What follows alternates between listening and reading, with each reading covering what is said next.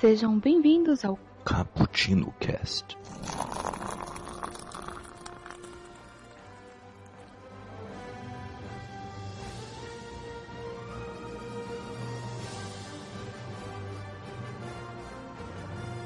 Yo, galera que adora uma cafeína, vamos continuar aqui o nosso especial sobre o MCU.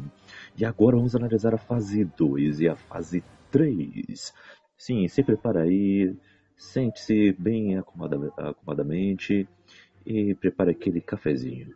Aqui é o Kaique que passou uma tarde tomando um café em Wakanda e apenas conversando com a galera de lá, cada um com um sotaque diferente. Tô aprendendo muitas coisas aqui. E aqui comigo está o Iago novamente, se apresente. E aí, galera que tá falando é o Iago e o 3D no Brasil é uma merda. E aqui fechando está o Julito da galera, se apresenta aí. Fala galera, aqui é o Julito e essa tarde eu passei tomando um cafezinho com o Stanley pra ele me explicar como é que ele faz pra aparecer em todos os filmes. Esse É cara, fácil, pacto com o demônio. Não sei qual, não sei qual é o segredo. ele é uma entidade junto com os vigias, entendeu? Esse cara Você é louco. só pode. Demônio, demônio. É, bem- Satanagem. Cê- sa- sa- satanagem. Essa eu nunca tinha escutado não, muito boa. é o pacto com o Mephisto, né? O Homem-Aranha entende disso. Você acha que aquela, aquela posição da Homem-Aranha de tirar teia é o quê? É chifre do demônio. Deus me livre, para de achar Olha essas só. coisas aí, velho. Denúncia. Stan Lee satanista. Hashtag. Vamos lá então, galera. Vamos lá então. Alimentando teoria da internet. Bora. Vamos lá. Aqui, galera, a gente terminou a nossa primeira fase. Se você lembrar, saiu quinta-feira passada. Superman Os Vingadores, que saiu em maio de 2012. E os Vingadores também é, fez a Marvel também evoluir um pouquinho. Ela começou a expandir para outros, outras mídias, né? Ela também lançou uma série chamada Agents of S.H.I.E.L.D., que está pendurando aí até hoje e continuará, se Deus quiser. E com, com o Coulson como personagem principal. Ele tinha morrido em Vingadores e acabou voltando de forma misteriosa. Ele foi juntando uma equipe e assim foi sendo explorado um outro lado do universo Marvel, fazendo ligações cada vez mais profundas com os filmes. Tá? Ah, essa série está hoje na quinta temporada e para mim hoje, tá? Não no seu começo, mas hoje é uma das melhores séries baseadas no universo dos quadrinhos em atividade. Hoje, tá? E essa série também lançou um curta, que é a Slingshot, que é sobre a Yoyo, que é uma inumana que tá, tem na série. Saiu recentemente também. Então é uma. tá invadindo as mídias. Além também do acordo com a Netflix. Sim. ah, onde tivemos os defensores, né? Então começamos com Demolidor, tivemos depois Jessica Jones, depois Luke Cage, ah, Punho de Ferro e do meio disso também teve a segunda temporada de Demolidor. Depois tivemos Os Defensores, que saiu ano passado. E esse ano já saiu a segunda temporada de Jessica Jones. Já ano passado também saiu O Justiceiro. E esse ano ainda sairá mais uma temporada de Luke Cage. Ah, depois vamos ter um cast só para séries da Marvel. Ah, não tem data definida, mas é um tema que pensamos aí. Ah, então fique de olho aí no Cappuccino Cast, ok? E seguindo aqui, amigos, vamos para mais um filme.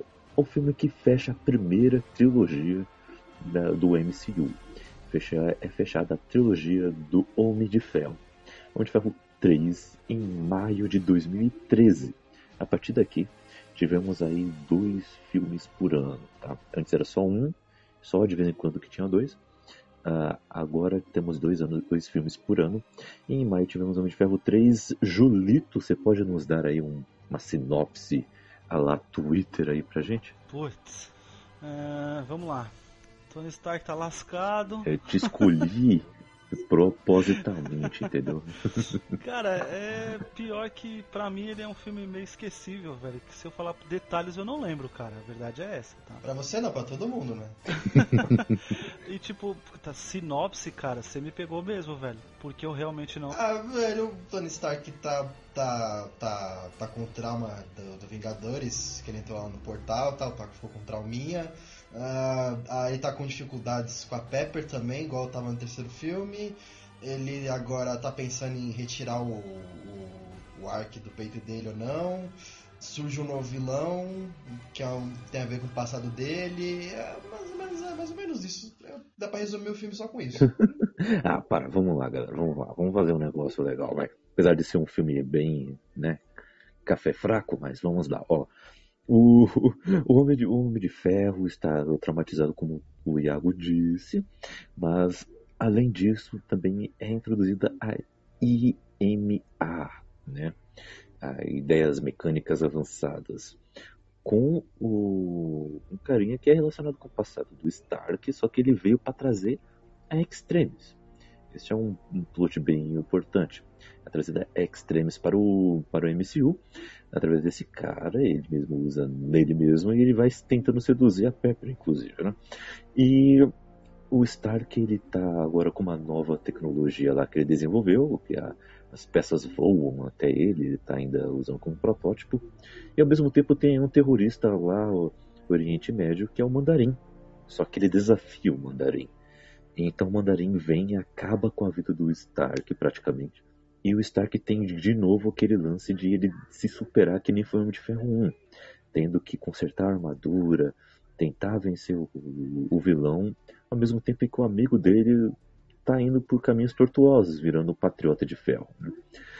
O, o filme é esse, ele introduz muita coisa. Ah, tem uma outra cena grandiosa, por exemplo, a destruição da mansão do Stark é uma cena que eu gosto muito, eu acho uma cena excelente, aquela, aquela sequência de ação. Só que ele realmente tem os seus problemas, né? Ah, Iago, quais são os problemas de Homem de Ferro 3 aí que você pode nos pontuar? Ah, bom, falar mais tecnicamente em todos os problemas. Ele tem um problema muito grande de, de ritmo, Aham, também que nem o. Não que nem o Capitão América 1, mas, por exemplo, o primeiro arco dele pra se resolver, que é onde ele tem um problema lá com, a mansão dele e tal, até destruir a mansão dele, demora um pouco, tem alguns arcos que são longos, sem necessidade. Ah, os personagens, eles não têm mais um desenvolvimento que eles tinham antes, porque o Tony Stark basicamente repete o plot dele nos outros filmes. O Robert Downey Jr. tá, tá atuando no automático. Ele não tá nem se esforçando pra atuar, porque ele já tá ganhando 60 milhões por filme. Ah, o vilão, nossa, é, é uma decepção em termos de roteiro, porque eles tinham uma ideia tão boa de fazer o Mandarim, que seria o, o antagonista em termos mágicos, né? Que o Tony Stark é tecnológico tal, um monte de coisa. Eles descartam isso pra fazer uma coisa super clichê, que na verdade o vilão dele no final é só um cara que tinha inveja dele. A Pepper também, parece que o plot dela é o mesmo do segundo filme, parece que não evoluiu ainda a relação dos dois. Tirando que no final eles acabam meio brigados, né? Se eu me lembro bem. Mas é só isso. E também tem um problema muito grande. E ela é. E, e usam a Extremis nela também, ela que salva o dia no final. É, e também o- a Extremis, que é um conceito muito legal, não é bem explorado desse filme, depois ele até se esquece nos outros filmes. Nem é Sim. mais citado depois. E também, a uma coisa que eu também ia falar, cara, que eu até esqueci aqui.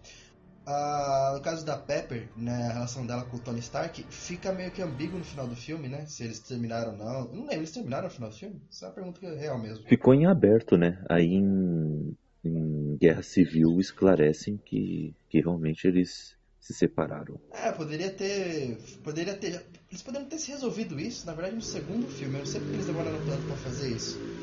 Mas é, é basicamente isso. Uhum. É é, tem muitos erros de. Na verdade, falta de atuação. Tem erros assim de roteiro que poderiam ser melhores é, trabalhados. Tem aquele trauma dele do, do, do Vingadores que ele já poderia. Que foi um trauma assim que não foi também tão bem explorado quanto ele poderia ser.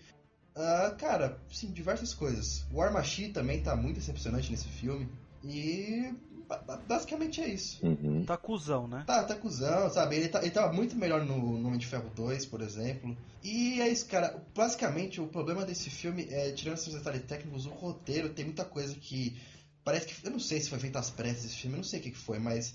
Ele é um filme que é descartável, sabe? Se, se quem assistir a, a trilogia do Homem de Ferro, se não assistir esse filme, não tem problema, sabe? Não, não vai fazer falta. Não perde nada. É. Engraçado, né? Ô, Iago, você falou, por exemplo, do desperdício do, do, do mandarim, né? É. Até porque a gente sabe que o mandarim tem coisas místicas, né? Mágicas, enfim. Mas, cara, se ele fosse realmente, realmente um, um, um, um terrorista fodão mesmo, eu acho que eu não acharia tão ruim, tá ligado? Mudar um, isso do, do coisa. Mas não, ele parece ser um terrorista fodão pra caramba e no final dos contos a gente descobre que ele é um ator contratado, velho. Me ajuda aí, mano. é verdade. Não, isso pra mim, isso pra mim no cinema, cara, foi assim, decepcionante, tá ligado? Foi, foi a minha primeira decepção com, com, com os filmes da Marvel, né? Apesar dele ter coisas. Eu, eu. Como o Kaique falou, cenas grandiosas. Eu concordo, tá ligado? Por exemplo, aquele resgate lá das pessoas, lá que ele começa a fazer os cálculos de quem segura quem, né? Quem, tipo, Aham, é verdade. no, final, no finalzinho ali pra cair na água é mal feito, tá?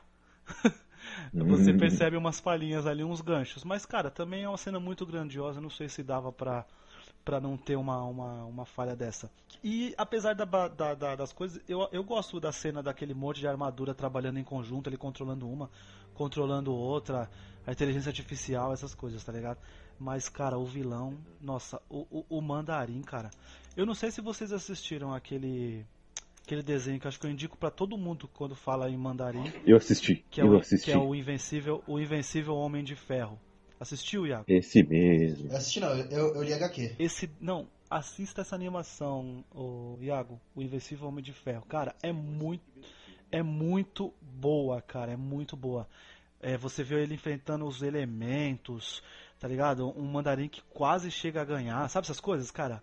O filme é bom, velho. É, é um desenho muito bom. Verdade. E outra coisa também, né? Eles, eles tentaram consertar esse lance, né? Quando lançaram o, o One Shot, né? E pra quem não sabe, são curtas que a Marvel lança, no, nos lançamentos do Blu-ray de cada filme. E eles, eles tinham lançado um para cada filme, explorando um ou outro personagem coadjuvante ou algo assim é, dos filmes. E Homem de Ferro 3 foi o último que saiu. E, e nesse one shot, esse ator, né? É o Guy Pearce, né? Ou é outro cara? Esqueci o nome do cara. É o Guy Pearce. Então, ele, ele é, o, é um ator que fazia o papel do mandarim nos vídeos lá e tal. E ele foi preso. Não, não, não, pera, pera, pera. Assim você me mata, Kaique. Não, o, o, o, o Guy Pearce é amigo do Tony Stark que quer se vingar dele, que é o vilão no final. Ah, O tá. é chinesinho Confundi. Então, qual é o nome do, do ator, pô? É um ator famoso. Ah, não, dá. ah, não vou lembrar agora. Velhinho lá. Putz. Mas beleza. O, então, esse. Não, quem faz o, quem faz o mandarim é o Ben Kingsley, gente. Ben pelo amor de Deus, Kingsley, foi isso. Putz. 15, bem 15. Não façam isso comigo, velho. Nossa, quase tive um AVC agora. Oi, aqui, mal. Não, eu não lembro. Eu não tava lembrando. Eu sabia o que, que era, mas eu não tava lembrando. Eu, eu lembrava que o Guy Pearce era o vilão, mas eu, eu tinha confundido qual dos dois. Putz, vacilo meu. Beleza, o Ben Kingsley ele tá na prisão. E aí chega um cara lá, pô, depois que, ele se, que o Ben Kingsley dá lá uma entrevista lá engraçadona lá pra um, pra um repórter. E aí esse cara fala assim, oh, então, você... Você estava, você estava usando o nome do mandarim, né? Só que o verdadeiro mandarim tá aí. E ele quer o nome dele de volta. Aí eu tipo, putz, legal, eles consertaram, pode ser legal É, isso aí. Só que eles esqueceram. Deixaram pra lá. mano. Eles pensaram assim, bom, pensando bem, deixa quieto. Esse filme, na verdade, acho que eles deixaram muita coisa pra lá, né, velho? É porque foi ruim mesmo. Eu falei só. É, eles fingiram que não existe. Finge que não existe. Tem uma piadinha, né, em, em Era de Ultron sobre isso, né? Do Thor virando pro Tony Stark, né? Tem certas coisas que é melhor esquecer. Parece que é tipo na cara mesmo. Ô Iago, você que é mais técnico aí, né? Não, não, não que eu caí que não seja, né? Ah, mas eu não sou mesmo, É, o Iago é mais, né? Você acha que Homem de Ferro 3 faltou ser o John Favreau como diretor? Não, não sei. Você acha que ele não, não, não influenciaria tanto também, não? Não, eu também acho que não. Que pra quem não sabe foi o Shane Black, né? O diretor É, desse foi o filme. Shane Black. Black. Acho que não, porque eu acho que geralmente o que tinha pra falar do Tony Stark eu tinha falado antes. Só se fizesse uma história porque- muito mais pé no chão pra falar com ele. Porque. Porque assim, se a gente faz o cálculo, cai muito, né? O nível, não cai? Cai, cai bastante. Porque. Eu. É porque foi. Esse terceiro filme foi basicamente uma, uma, uma repetição do que eles fizeram no primeiro e segundo filme. Só que de uma forma mais. mais nas coxas. Assim, eu não, eu não sei se o John Favreau salvaria esse filme, mas provavelmente que ele faria melhor faria, sabe? É, não sei se a gente, a gente se deve, a gente, se a gente não citou no primeiro, no primeiro cast, eu não lembro. É o John Favreau, que é o diretor do, do Homem de Ferro 1 e 2, e fez o Dirigiu Mogli, Mogli também. isso, o novo Mogli lá, que é maravilhoso, que é o Happy Hogan, né? Uhum. Que é o, o segurança do, do, do próprio Tony Stark. Ele é o diretor, ele atua no, nos primeiros filmes e ele é o diretor do filme. Então, porque assim, é, mais uma vez, obviamente, um cast de cinema. Está aqui o pacto de eu sempre falar de Nolan. Porque culpam muito o Nolan, por exemplo, na trilogia, no terceiro filme. E a culpa é do cara, tá ligado? A culpa não é de um roteirista ou de alguma coisa, ou de, ou de outras coisas, ou de produtores, ou do estúdio querendo que faça de um jeito ou de outro. E aqui a gente sente que o terceiro filme, tá ligado? Tipo, ele é muito diferente dos outros, tá ligado? E talvez a mudança do diretor, eu acho que a gente talvez tenha alguma coisa, cara. Acho que como o Ego falou, né? Acho que melhor, melhoraria sim. É, talvez. Mas assim, na bilheteria, esse filme foi um dos que mais lucraram. Fez mais de um bilhão esse filme. Não, ele foi uma das maiores bilheterias do ano. Foi? No ano que ele. No ano de. Foi 2013 ele? Isso. Não, 2000, e- 2000, foi 2013? Não lembro. 13. É, 2013. 2013. É, mas, mas é aquele negócio, né? Bilheteria não define qualidade. É, é, tra- É, As formas está aí, né? isso é verdade. Não, não. É, é- só que, não, acho que a gente só tá, só tá dizendo que, que, que, que o povo. Ele fez Que sucesso. o povo tá indo, né? Por, por causa. É, por, mas muito mais por causa do nome Iron Man do que outra coisa. É, é porque assim, se a gente parar pra pensar, ele é um filme de 200 milhões, tá ligado? Que ele fez 1 bilhão 215, cara. Ah, tá bom, pô. É muito, né, meu? Entendeu? Tipo, você tá maluco, É cara. verdade. Mas vamos lá, galera. Pra vocês, esse filme, ele é pior ou melhor do que Thor, que falamos que foi o pior da fase 1? O que, que vocês acham? Cara, compete bem, mas o, o Homem de Ferro 3 ainda tem umas cenas legais, sabe? Mas é. Tá. Eu colocaria ele em penúltimo, assim, em, em escala de, de cima pra baixo. É, eu, eu acho que a gente. é, a gente poderia dizer talvez assim, ó, se a gente fosse comparar uma coisa assim. é, do, do personagem já no MCU, tá ligado? Tipo assim, esse já é o terceiro filme, tá ligado? Ele não podia errar da forma que errou. O Thor ainda era uma experimentação, tá ligado? Vamos apresentar lá Asgard, entendeu? Entende? Tipo, um personagem que não apareceu, sabe? Essa- Aham. Essas coisas assim. Se eu fosse pesar, eu, eu ainda acho o Homem de Ferro 3 um- pior do que o Thor. Eu gosto do Thor, já falei que reconheço tipo os erros, tudo. Gosto do primeiro Thor, tá ligado? Mas eu, eu acho ainda o Homem de Ferro 3 pior que ele, velho. Então, beleza. Então, beleza. E a Marvel em 2013 ainda teve outro filme. Acho que abalei os caras. em 2013, a Marvel também teve outro filme controverso, né? Tivemos aí em novembro de 2013 Thor, O Mundo Sombrio. E Iago, agora sua vez, vamos lá, hein? Vamos lá. A gente, a gente deu um boi aqui pro Julito. Não, beleza, Julito, a gente te ajuda, mas agora é sua vez, Iago, vamos lá. Puta, sério mesmo? Você quer que, Thor 2, Eu ia você quer morrer. que eu falo desse filme? sinopse de Mundo Sombrio. Exatamente. Ah, o Kaique só me dá o filme que eu não gosto. É incrível, cara.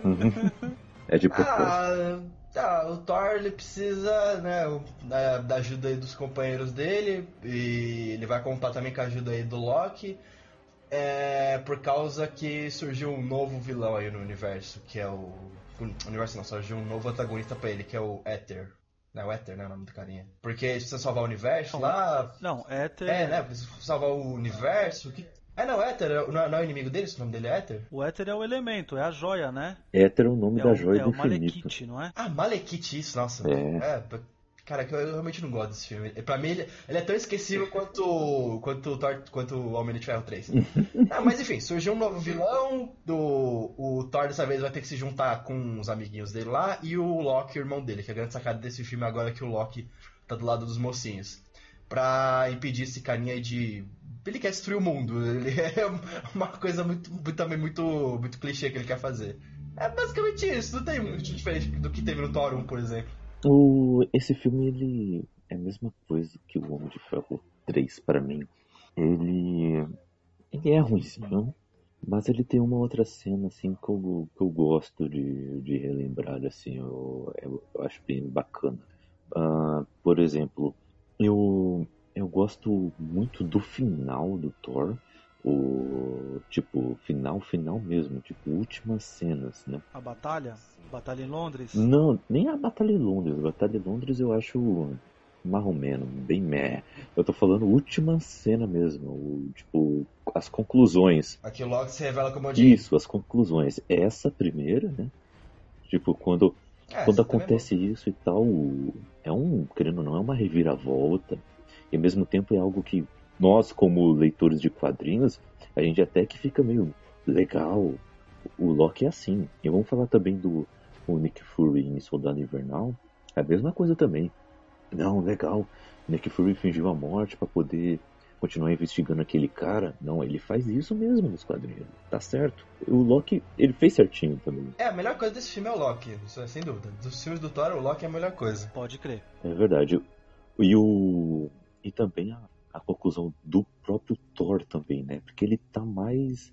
A evolução dele tá mais madura do que no primeiro Thor, porque ele chega num ponto que ele deveria ter chegado no primeiro Thor. Não sei se eu, se eu consegui ser tão claro, mas é a questão do seguinte: ele ele acha que é o bonzão, que ele vai conseguir salvar tudo, mas o inimigo é tão forte, é tão forte que ele teme, mas mesmo assim ele vai em frente, sabe? Ele teme o poder da joia, no, que é o Éter. Ele teme o que está vindo do passado, que é o Malekith, né? Que é, o Malekith ele enfrentou o, o Bor, é Bor, né? O nome do, do avô do Thor, né? Que eles contam lá no começo do filme. Então, ele teme aquele passado que está voltando de uma forma poderosa. Só que, mesmo assim, ele tenta salvar os nove reinos de qualquer jeito. E ele consegue chegar a um patamar que ele não tinha chegado no primeiro Thor quer ser reconhecido pelos nove reinos como um herói. Porque é falado no final do filme que os nove reinos viram ele salvando o tudo, né? Por causa daquelas incursões, né? Dos portais, da, que todos os reinos estavam se interligados. Então ele chegou no patamar que ele deveria ter chegado já no primeiro filme. Ele chega nesse segundo filme, eu acho legal isso. Thor, Loki e essas conclusões dos dois. Eu acho sensacional nesse filme. Tirando isso, o filme não tem como defender. É, eu, eu como o Iago, o Iago definiu bem assim, dizendo que o melhor coisa é o, é o Loki, por quê? É, primeiro que o ator é foda, né? Verdade. né, isso aí acho que já a gente já, já a gente tira disso da do Thor e tira isso de Vingadores. É, e a gente vê todos os lados do Loki dessa vez, tá ligado?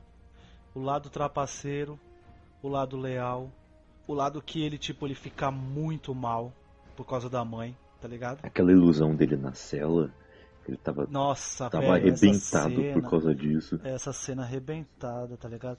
E ridículo, né? Que essa, a, porra, a porra dessa cena tá no trailer, né? Mó vacilo. Verdade. tá ligado? Tipo, você vê. E você vê que ele, tipo assim, a hora que o, que o Thor chama ele pra, pra ir lá, vingança mesmo, você vê que ele não titubeia não, ele quer ir, tá ligado? Lógico que ele já tá também. Ele já tá já matutando como que ele vai trair o Thor. Mas ele vai, ele tipo, ele, nós vamos até o final, tá ligado? Depois nós vai se resolver. E é isso, isso, isso, isso que eu acho muito bom. E cara, eu, eu, eu, eu gosto da batalha lá no, no final, lá na batalha de, de Londres, porque eu acho que ela é uma batalha totalmente. É, como pode dizer assim? É, é, Maluca. Quad, é, quadrinhos maluca. Não! É, galhofa, ó, Ele é assim, ó, olha só. Ele é assim, tipo assim. É, ele é uma batalha assim: cai aquela nave, né? Aí soba pedra para todo lado. Pode ver que em alguns filmes ninguém se preocupa com aquelas pedras. Mas nesse aqui não, tá ligado? Tipo, ah, ó, vai cair no civil, aí para as pedras. Ai meu Deus, esqueci do vilão, aí volta pro vilão. Aí volta pra nave, aí cuida das pessoas. Sabe essa, essa maluquice de tipo, tem que cuidar de tudo e ele é só um, né? Entende? Eu, eu, eu gosto dessa puxadinha, essa puxadinha. E eu gosto dos efeitos, cara. Eu ainda bato na, na, na, na tecla que, que, que eu gosto dos efeitos de, dos filmes do Thor. Apesar de, como o Iago falou bem lá no, no outro, tipo, que, que falta Asgard, aqui então a gente nem, nem coisa, né? E, e eu gosto um pouquinho daquele núcleo daquele núcleo novela das seis que tem ali, viu? Ah, não, não, não, da Terra não. É, Da não, Terra. não, não, não, não, não, não, da Terra não. Ah, tá. Núcleo novela das seis que eu falo é tipo assim, é, a Nora conhecendo a sogra, entendeu? A sogra conhecendo a Nora, Ah, tá. que é o que acontece Ah. ali. Eu gosto dessa, dessa, dessa interaçãozinha, porque eu acho aquela cena muito boa da mãe do, do Thor, que ela vai proteger ainda a Jane, sabe? Eu acho aquela cena muito, muito, muito bonita. É uma cena. Ela é fora do tom do filme todo, mas ela é bonita, tá ligado? Eu acho, acho legal. Mas, ainda- mas falando da Jane, a, a Natalie Portman continua chata. Nossa senhora. Não, é, é, é, é- é tipo assim, cara, eu, eu, não, eu não sei se ela tá devendo favor pra alguém. entendeu? tá com dívida no banco, né? Não, não. Tinha que fazer os trabalhos. Pode ser. É, o Kaique não tava na nossa, numa, numa outra que a gente. Numa outra, uma outra gravação que eu não vou dar spoiler, mas a gente cita isso, né? De, de alguns filmes que parece que é a favor, né? Que a pessoa tá lá, né? Precisa participar tal. Me, aju Precisa pagar umas me contas, ajuda né? aí, entendeu? Então, tipo. É tipo, é, tipo isso, cara. Mas, assim, esse filme, pelo menos, ele é melhor que o primeiro Thor, que- o que não é muito difícil, né? Mas. Assim, é, é- ele, ele, ele se aceita mais como um filme de herói, vamos dizer assim. Então, é que tanto que tem aquela batalha no final. Eu considero legal, dá pra se divertir com ela, não é de tudo mal. É, mas ainda assim ele tem muitos seus problemas. Mas ele sim, ele é mais divertido que o primeiro Thor. Dá pra rever? Uma pena pra mim é que nesses é que nesses dois últimos filmes que falamos, O Mundo Sombrio e o Homem de Ferro 3, tivemos dois vilões aços desperdiçados, né? O Esquecíveis. Malekith também no, em Mundo Sombrio, ele ele é um cucu, né? Não, Vamos falar, vamos fazer, falar o certo aqui. Cara, cara, Ele é um cara, cucuzinho, na né? realidade, a, É um cucuzinho que Na anda. realidade, a Marvel só tem três vilões bons. Até, até hoje. Então, né, A gente não viu o Thanos ainda, né? Então, é que a gente vai ver, né? A gente vai ver ele ainda, né? Não sei, vamos pra estreia. Mas. Vamos ver hoje. é, até hoje, mas até hoje só tem três vilões bons, que é o Loki, o Abutre e o Killmonger. Só. De resto, são todos muito descartáveis. E o Soldado Invernal? Ah, ele Eu sei que bem, depois né? ele vira um anti-herói, meio herói, mas, mas no primeiro Mas filme lá, bem o vilão, ele tá sendo ele- no, controlado, no né? no Soldado Invernal, ele é um vilão. Mas é um vilão. Ah, não considero, ele considera ele só É a como figura um do vilão. porque ele tava sendo controlado, depois ele vira bonzinho. Mas se a gente parar pra pensar que, Não é um que vilão. Entendi. a gente vai chegar lá, mas ele, pelo menos ele cumpre o que tinha que cumprir, né? É. E assim, depois a gente vai falar melhor sobre isso, mas eu discordo de você, Iago. Eu adicionaria um quarto vilão aí, que se chama Zemo. Mas vamos continuar aí. O Mundo Sombrio, Eita. Ah, verdade, É um- não, não, não, não, na verdade, o, o Zemo é legal, o Zemo é legal. bacana. É, aí, pelo menos essa, o Iago concordou comigo. Eu tô, eu tô feliz agora. Ô, Ah, ô, ô, Iago, Oi. mas o mundo sombrio, maratonando, merece ser revisto ou, dá, ou pula? Ah, ah, sim, eu pularia, mas ele, ele é um filme assistível. Não, eu digo porque ele é importante, né? Ele apresenta uma joia do infinito. Ele, Sim, tinha que- sim, ele, sim, tinha- sim. ele, ele teria até que ser melhor porque ele apresenta uma joia do infinito. Que querendo ou não é uma coisa que a gente vai ver. Mas ele. Vai ver hoje, o Thanos tá atrás, então tinha que ser um pouco. Mas ele, mas ele é assistível, ele é consideravelmente melhor que o primeiro Thor, dá pra você se divertir mais nesse filme. Pra você ter uma ideia, o Chris, o Chris Hemsworth tá tão de saco cheio que ele que queria desistir do Thor nesse filme, né? Falou que o segundo seria o último filme dele. Mas o, depois que ele viu o. Na verdade, Os Vingadores seria o último filme dele, né? Os dois.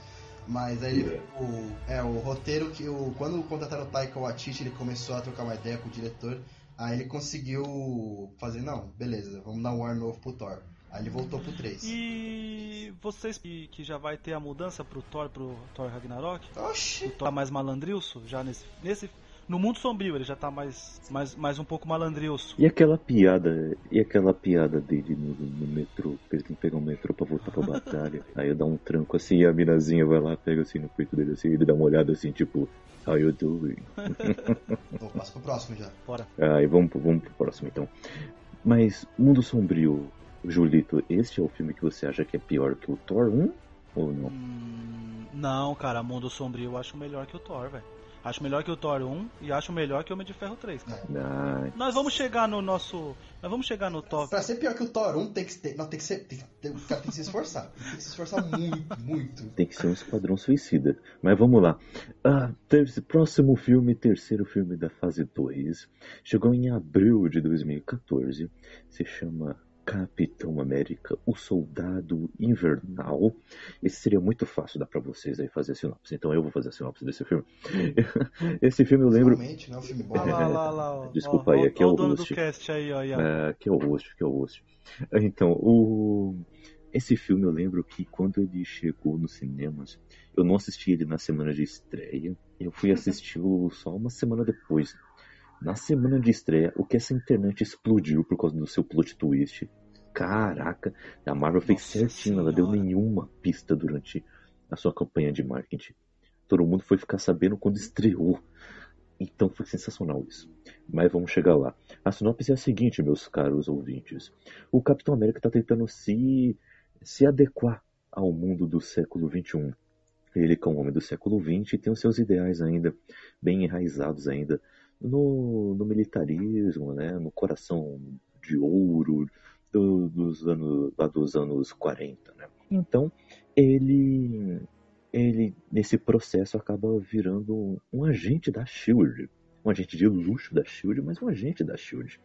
E ele começa a trabalhar junto com a Viúva Negra e com o Esquadrão Elite, se eu não me engano, o nome do esquadrão. Se eu não me engano, é Elite o nome do esquadrão. Em que é um, é um esquadrão de operações furtivas. E, e então, é, em uma dessas missões, o Capitão América fica sabendo de uma certa conspiração e que vai abalar todo o universo Marvel. Ah, amigos, vocês foram assistir nos cinemas esse filme? Não, porque eu fiquei tão descrente com o Ah. Capitão América 1 que eu falei, ah, o 2 não deve ser bom. Ah. né? Eu deixei pra Achou errado, Que otário. vacilão! Mó vacilo. É, não sei, foi um puta vacilo meu. Nossa, até Foi eu, que, até eu que não curto muito isso aí, eu vou ter que concordar com você, Kaique. Não, foi, eu concordo também, foi um puta vacilo meu, mas Nossa. vou fazer o quê? Eu depois assisti em casa sozinho, tranquilo. Ó, você tem, tem chance de. Tem, tem chance, hein, Iago? Que o, aquele. Tem um cinema aí que vai fazer uma maratona aí na semana. Legal, hein? Tem chance Legal, de... hein, Julita? Depois você pesquisa aí. É o Cin- Cinépolis, acho que é. Vamos fazer jabá aí gratuito aí. Cinépolis vai fazer maratona dos filmes da Marvel aí nessa semana aí. que- Na semana do, do Que lançamento. legal, que legal. Você ouvinte que você ouvinte que tá ouvindo aqui, infelizmente não vai poder aproveitar, né? Já, já rolou. Já rolou, já foi. Julito, Desculpa, você galera, foi nos rolou. cinemas ver esse filme? Sim, cara. Falei lá pra você no outro lá que eu não perdi nenhum Na semana de Marvel. estreia também? Eu fui ele na, fui, fui na semana de estreia. Fui na semana de estreia. É, E aí, como é que foi essa sensação? né? Cara, é... Capitão América, ele, ele é um personagem muito bom, né? E ainda mais vindo do Chris Evans aí desacreditado, né? Lembra? Vocês lembram como foi, né? Quando ele foi escolhido por causa do Tocha Humana. Uhum. E aí o cara vem pra esse filme que. Puta que pariu, velho. Trama política é boa. é, Cenas de ação. Você é louco. Hoje em dia ele, ele é o Capitão América, Não, praticamente. ele né? é o Capitão América, velho. É, Ele é o Capitão América. definitivo. cara. Não- não- tipo, não, nunca mais ele vai conseguir desvincular, tá ligado? Uhum. Até porque, né, é, eu já falei que eu gosto dele, mas, cara, ele é isso aí, né, velho? Ele não. ele não vai poder sair muito desse, né? Disso. Sabe o que é mais surpreendente nesse filme? É a direção dos irmãos Russo. Aham. Que até, até um pouco tempo atrás, o único filme que eles tinham dirigido, pelo que eu me lembro pelo menos, é aquela comédia lá, é, Dois é bom, três é demais. Que é uma comédia romântica, assim, lá com o Will Wilson. Tem nada a ver, é, né, meu? É, cara, é tipo assim. Ah, nossa, Iago. Pior que esse filme, ele, ele é bonitinho, velho. É, então. Não é nada. É, então, tipo, Ele, ele é engraçadinho. É uma comédiazinha boba, tá ligado? E você pega esses diretores pra dirigir Capitão América 2, né? É por isso que, por isso que a minha descrença tava tão grande.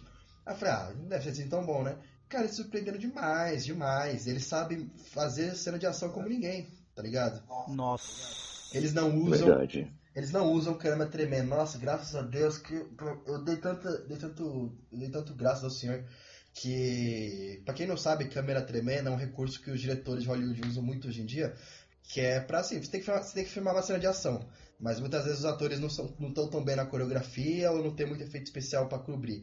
Então eles meio que ficam balançando a câmera pra parecer que a ação é frenética. Na verdade não, eles eles só estão coreografando ali uma cena de luta. Isso é direto, eles usam direto esse Hollywood, sabe? Pra Fica parecendo mais rápido, né? é, é, mas é só pra disfarçar. também, né, só- não é? É só pra Nossa. disfarçar a precariedade da cena de ação.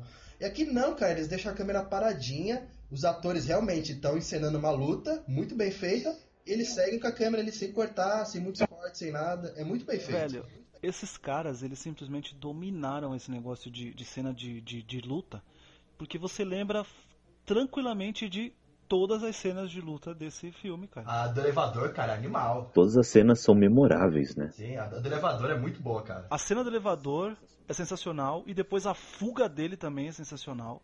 Tá ligado? É, a cena da ponte, então, né? Uhum. Tá, nossa senhora. Você sabe que o Sebastian ele que é o que faz o Buck, né? O Soldado Invernal, ele falou que para fazer aquela cena da ponte com a faca, tá ligado? Ele treinava mais de 8 horas seguidas com a faca. E tipo, ele ficou muito bom com em defesa e ataque com faca de tanto que ele treinava a cena pra ter verossimilhança mesmo, pro bagulho ser passar tipo que era verdade mesmo, tá ligado? Aquela cena. O- uma coisa, gente, Iago, você pode me confirmar sobre isso, é que a maioria dos, dos diretores de ação, eles fazem, eles gravam em dois passos, né? Cada, cada coreografia, né? Tipo, deu um passo, deu, deu dois golpes é, com os punhos, por exemplo, mais um passo, deu um chute, exemplo, tá? E aí para. E aí ele vai, regrava, Corte, né? isso, aí dá um corte, eles vão é, regravando esse mesmo, esses mesmos passos aí até onde o diretor acha que tá bom. Depois vem mais dois passos, entendeu? E aí na edição deixa isso um pouco mais fluido. Sim, sim. Já os irmãos russos, eles fizeram com quatro passos. Então por isso que a ação é tão fluida assim, porque ele deixou rolar muito tempo cada corte assim. E essa cena da, da faca, né, da, da, da faquinha do, do Soldado Invernal com o Capitão América, que é uma cena nem de muito bem coreografada, ela dramaticamente também é muito boa, porque é onde o, o Capitão descobre que é o Buck, né? O, É. é, Quem é Buck? né, exatamente. E as cenas no, no set deles gravando é sensacional, não. Parece que você tá vendo um filme ali ao vivo. Tem uma. Tem um, tem um filme que. O Júlio deve ter assistido já. O. Ah, é do Liam Neeson lá, o, o Taken. Qual que é o nome? Português? Esqueci o nome. Desconhecido. Não, esqueci. Busca Implacável. Busca Implacável, isso. Busca O implacável. Busca Implacável. Não, mas o 3. Não sei se você já viu o 3, Júlio. Sim. Cara, é o, é, é- tem, um, tem uma cena muito peculiar. Tem uma cena muito, que ilustra bem isso que o Kaique falou. Por exemplo, no 3, do Busca Implacável, tem uma cena do Liam Neeson fugindo. Nessa que ele vai fugir dos terroristas, em quase em menos de dois minutos, ah, um minuto e meio, um minuto e meio assim de cena, você tem 94 cortes mais ou menos, 96 por aí. Que é só ele fugindo, que é ele caiu, corta, vai correr, corta, vai dar um chute, corta, vai dar um soco, corta, corta, corta, corta, corta. É tipo assim. Esse, É um picote fudido. é, é corte. Nossa, e, tipo assim, é quase, em um minuto ele consegue dar quase 100 cortes, o diretor. Achei isso incrível. E, e isso tira muito realismo do, do- de um filme. Porque você não tá vendo o que tá acontecendo. Você, você, você não sabe. é, fica uma bagunça visual ali na hora que ele for montar o filme.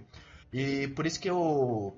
Quanto mais os diretores em cena de ação é, usam poucos cortes, usam mais coreografia e usam mais de dos seus atores, né, deles, deles conseguirem coreografar uma cena boa, deles passarem o realismo mais com a câmera, deles usarem menos cortes, deles seguindo com a câmera na mão, mais realismo você tem durante as cenas de luta. Isso foi um dos grandes acertos do- dos irmãos Russo em termos desse filme.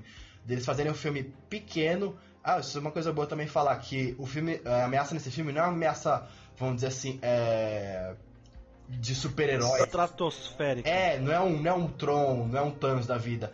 É o Soldado Invernal e a coisa de espionagem, sabe? É uma coisa bem localizada, sem superpoder, sem nada. Apesar do, super, do Capitão ter um superpoder de jogar escudo, mas isso aí é outro, outro esquema. Mas, cara, é um filme muito pé no chão, é um filme que usa. Que não abusa de cortes, é um filme que puxa bastante dos atores. É um filme muito bem feito, cara, com uma trama muito boa, que se leva, se leva bastante a sério na- no que ele está propondo. Isso é um acerto muito grande dos diretores, cara. Eu tô bem confiante pra eles em Guerra Infinita. Você sabe o que, que eu acho foda no, no, no, no Capitão América, no, no Soldado Invernal, assim? É que, tirando, obviamente, como o filme termina, ele é um filme que qualquer pessoa pode assistir sem conhecer o MCU e se quiser continuar, continua, se não quiser, não continua e tá tudo certo. É, ele é, ele é um filme de ação, né? ele, é um Praticamente. filme, né? ele é um filme de ação fechadíssimo, tá ligado? Muito bem feito, a trama é muito boa, tá ligado? Os atores estão Um trilha excelentes. político muito bom. Os atores estão excelentes. Pô, os caras trouxeram Robert Redford, velho. Pra... tá ligado? Entendeu? Porque todo mundo também quer entrar pra Marvel, né? A verdade é essa. E, tipo. Então, cara, é, é um filme fechado e ele é de longe um dos meus preferidos da nossa. É um dos melhores filmes da Marvel, né? Não, ele é com certeza. Uhum, é, isso é verdade. E, e o que vocês acharam da Hydra está, estando infiltrada na Shield desde o seu da sua fundação? Um, vocês acharam que foi forçado ou não? Foi bem natural? Foi bem legal, inclusive? O que, que vocês acharam disso? Não, acho ela bem, bem incorporada no, no, no dentro da, da Shield. É, ela é até, inclusive, aquela excelente desculpa pra gente dizer assim: pô, se o capitão tá com problema, por que, que o Homem de Ferro não ajuda ele? Por que, que fulano não ajuda? Entendeu? Porque, tipo, tá tudo. Tipo, ela tá infiltrada em todo lugar, ela consegue ocupar cada um com um problema longe, entendeu? Tipo. Pelo menos é mais ou menos o que eu entendo, tá ligado? Tipo assim. Uhum. É, aqui só tá o Capitão e a Viúva Negra. Por que, que o, o Gavião não tá, sendo que eles não. Se eles, sendo que eles não não se desgrudam, né? Tipo, pra, praticamente o, o, Gavião e a Viúva, eles são como se fosse uma dupla, né? Que funcionam perfeita, é, bem separados, mas ótimo juntos. E acho que é isso, tipo assim, como tem um problema, vamos mandar o Gavião para uma outra missão, né? Tipo, infiltra aqui, faz uma desculpa, tal. Então acho que acho que funciona bem. E, e o Gavião, a ausência do Gavião Arqueiro, eu lembro que foi bem comentada também. O pessoal ficava se perguntando, mas por que não tá lá, pô, se a Viúva Negra tá... Um, o que foi dito é que a Marvel queria guardar o desenvolvimento do Gavião Arqueiro para a Era de Ultron, porque já que em, em Os Vingadores ele teve mais destaque, mas no grande parte do filme ele não é o ele não tá junto com os heróis, né? Ele é um um capacho do, do Loki, né? Sendo controlado. Então, e parece que o que o Jeremy Renner ele também se sentiu um pouco incomodado por causa disso, né? Que ele queria um pouco mais de, de espaço para ele poder também se desenvolver como gavião. Sim. Então, Pena que ele vai calma. morrer, né? Vai se fuder, Iago. então esse desenvolvimento acabou vindo em, em Era Cara de Ultron. chato, velho. Júlio, não adianta, não adianta adiar o inevitável. Negar o Ele- inevitável. Acabar o filme e não tiver, não tiver morrido, eu começar a gritar no meio do cinema. Ele não morreu! Chupa Iago, né? Aí o Iago fala, mas não vai acontecer. Nossa, não, mas aí tudo bem, velho. Tá bom, tá tranquilo. Aí ele vai mandar uma mensagem pra você. Calma que tem Vingadores 4 ano que vem. É, caralho, durou. Não vai aparecer só em flashback, caralho. Não, é. Né? Não, mas se, o- se o só, um, só um parênteses aqui. Se o Thanos vier e não matar ninguém, eu vou ficar muito puto com esse filme. Não, e- e- É. e- isso, isso eu concordo muito com você, tá ligado? Tanto se não sobrar nem por heróis, como nem pros heróis e nem pra população. Vou ficar muito bravo, porque, tipo, é o normal, Porque tá tá um ligado? puta marketing em cima dele que ele vai ser o melhor vilão, o, Darth, o novo Darth Não, Vader, é. então eu quero ver mesmo. Sim, sim, sim. Que o arco do Visão será como um filme de terror, tá Ah, o ligado? Thanos vai vir e Tá vai tipo, espremer a né? cabeça dele como se fosse um tomate, né? Já, já vai pular, pô, vai pular assim na, na, na manopla. Já. É, Mas vamos lá então, gente. Vamos lá então. Ah, Capitão América, o Soldado Invernal. Até o momento ele então rivaliza com Homem de Ferro 1 e Vingadores, Sim, sim, como um dos melhores do MCU. com certeza. Tranquilamente. E eu acho até que foi Capitão América que, ins- que institucionou nos filmes da Marvel aquela frase de quem sai do cinema. É o melhor filme da Marvel.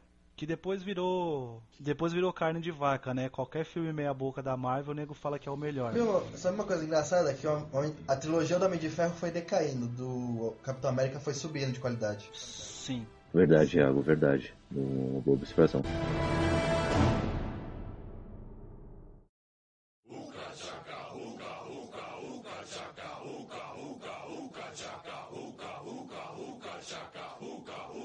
E seguindo então, galera, vamos lá. Agora aumente o som aí que vamos para um filme extremamente musical. Em agosto de 2014, mais uma aposta da Marvel. Guardiões da Galáxia. Sim, agora a Marvel exploraria hum, novos lugares, personagens nunca antes vistos e mais uma joia definida. Ah, agora sim? Julito, agora, agora é sua hora de brilhar, hein? Guardiões da Galáxia. Sinopse em 140 caracteres, hein? Cara, Guardiões da Galáxia conta a história do Peter Quill, que sempre tenta dizer que o nome dele é Senhor das Estrelas, né? e ninguém cai nessa.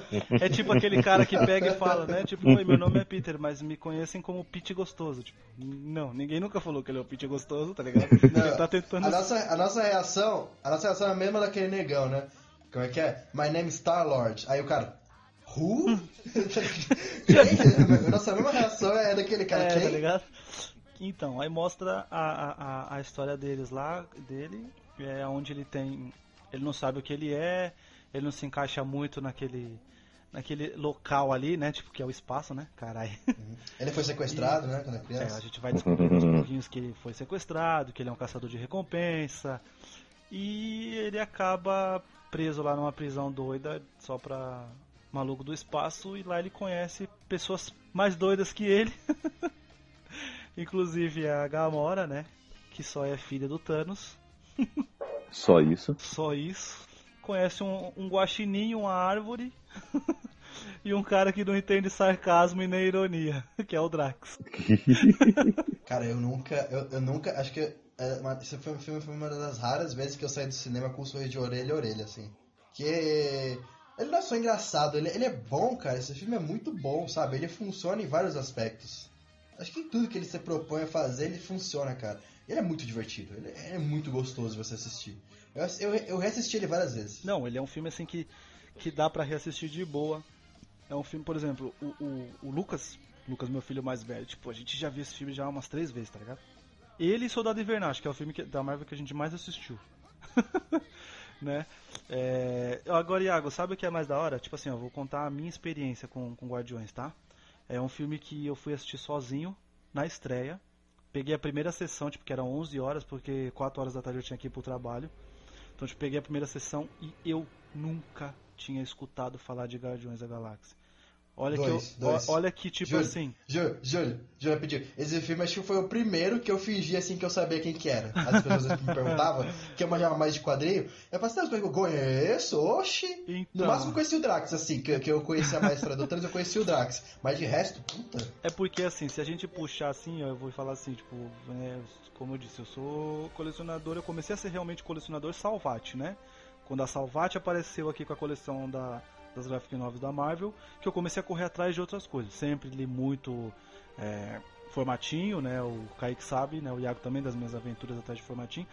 Mas eu nunca tinha lido nada que tivesse os Guardiões. Malemar que eu me lembro, eu li alguma coisa que tinha. Eu nunca sei falar o nome dela, é Nebula ou Nebulosa, eu nunca lembro. Mas. Nebula. Mas eu tinha. Eu, eu lembro da personagem de eu ter lido alguma coisa que ela tinha, se ela é citada, né? E o colecionador. Mas tirando isso, nada dica, cara. Tá ligado? O Drax, o Groot, nada, nada, não sabia nada. E cara, eu saí com um sorriso no rosto, tipo assim, que filme engraçado, que filme é, tenso, né? Porque a cena de ação. Aí sim, ó. Aqui as cenas de ação elas remetem mais ou menos aquilo que eu falei lá no, no, no- com relação ao filme do Thor, tá ligado? Tipo, o cara tá preocupado aqui, mas ele tem que resolver um outro negócio ali, aí ele tem que ajudar o amigo dele que tá pra cair, o outro lá que precisa que, de uma coisa mais forte, tá sem arma. Ele é um filme mais ou menos assim, aquela cena final, tá ligado? É, é muito bom, cara. É, é muito gostoso. Não, o James Gunn tá de parabéns, porque ele fez a gente se afeiçoar uma árvore. Sim. Cara, o James Gunn tá de parabéns nesse filme. Ele arrebentou nesse filme, cara. Sério. Nunca imaginei que esse... Eu vi o trailer na época, falei assim, ah, legalzinho. Provavelmente eu vou ver. Esse eu vi no cinema, pelo menos. Eu falei assim, ah, legalzinho.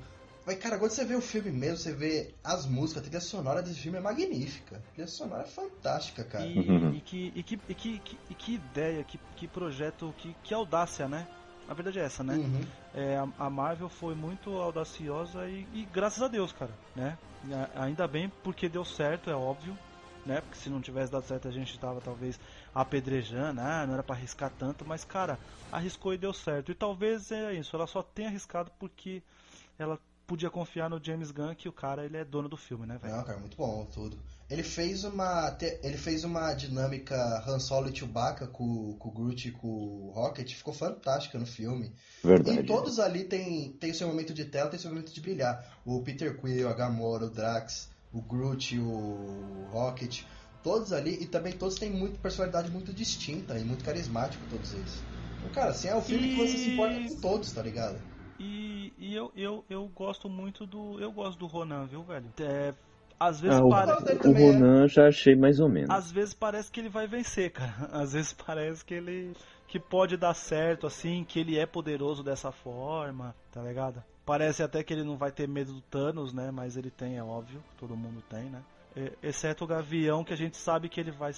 Thanos irá morrer com uma flechada, é óbvio. É óbvio, né? O spoiler tá dado, galera. Já Ai, assisti. meu Deus. Mas, mas o, o, o Ronan, eu acho que como um elemento para trazer o perigo, né? Aquele ar de gravidade, coisa que eu acho que não acontece tão bem com outros filmes.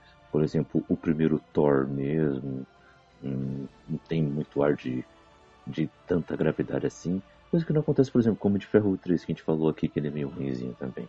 Mas tem um ar de gravidade ali. Você acha que se o vilão ganhar, o mundo não vai ser um lugar melhor, não. Sabe? O, mas já o.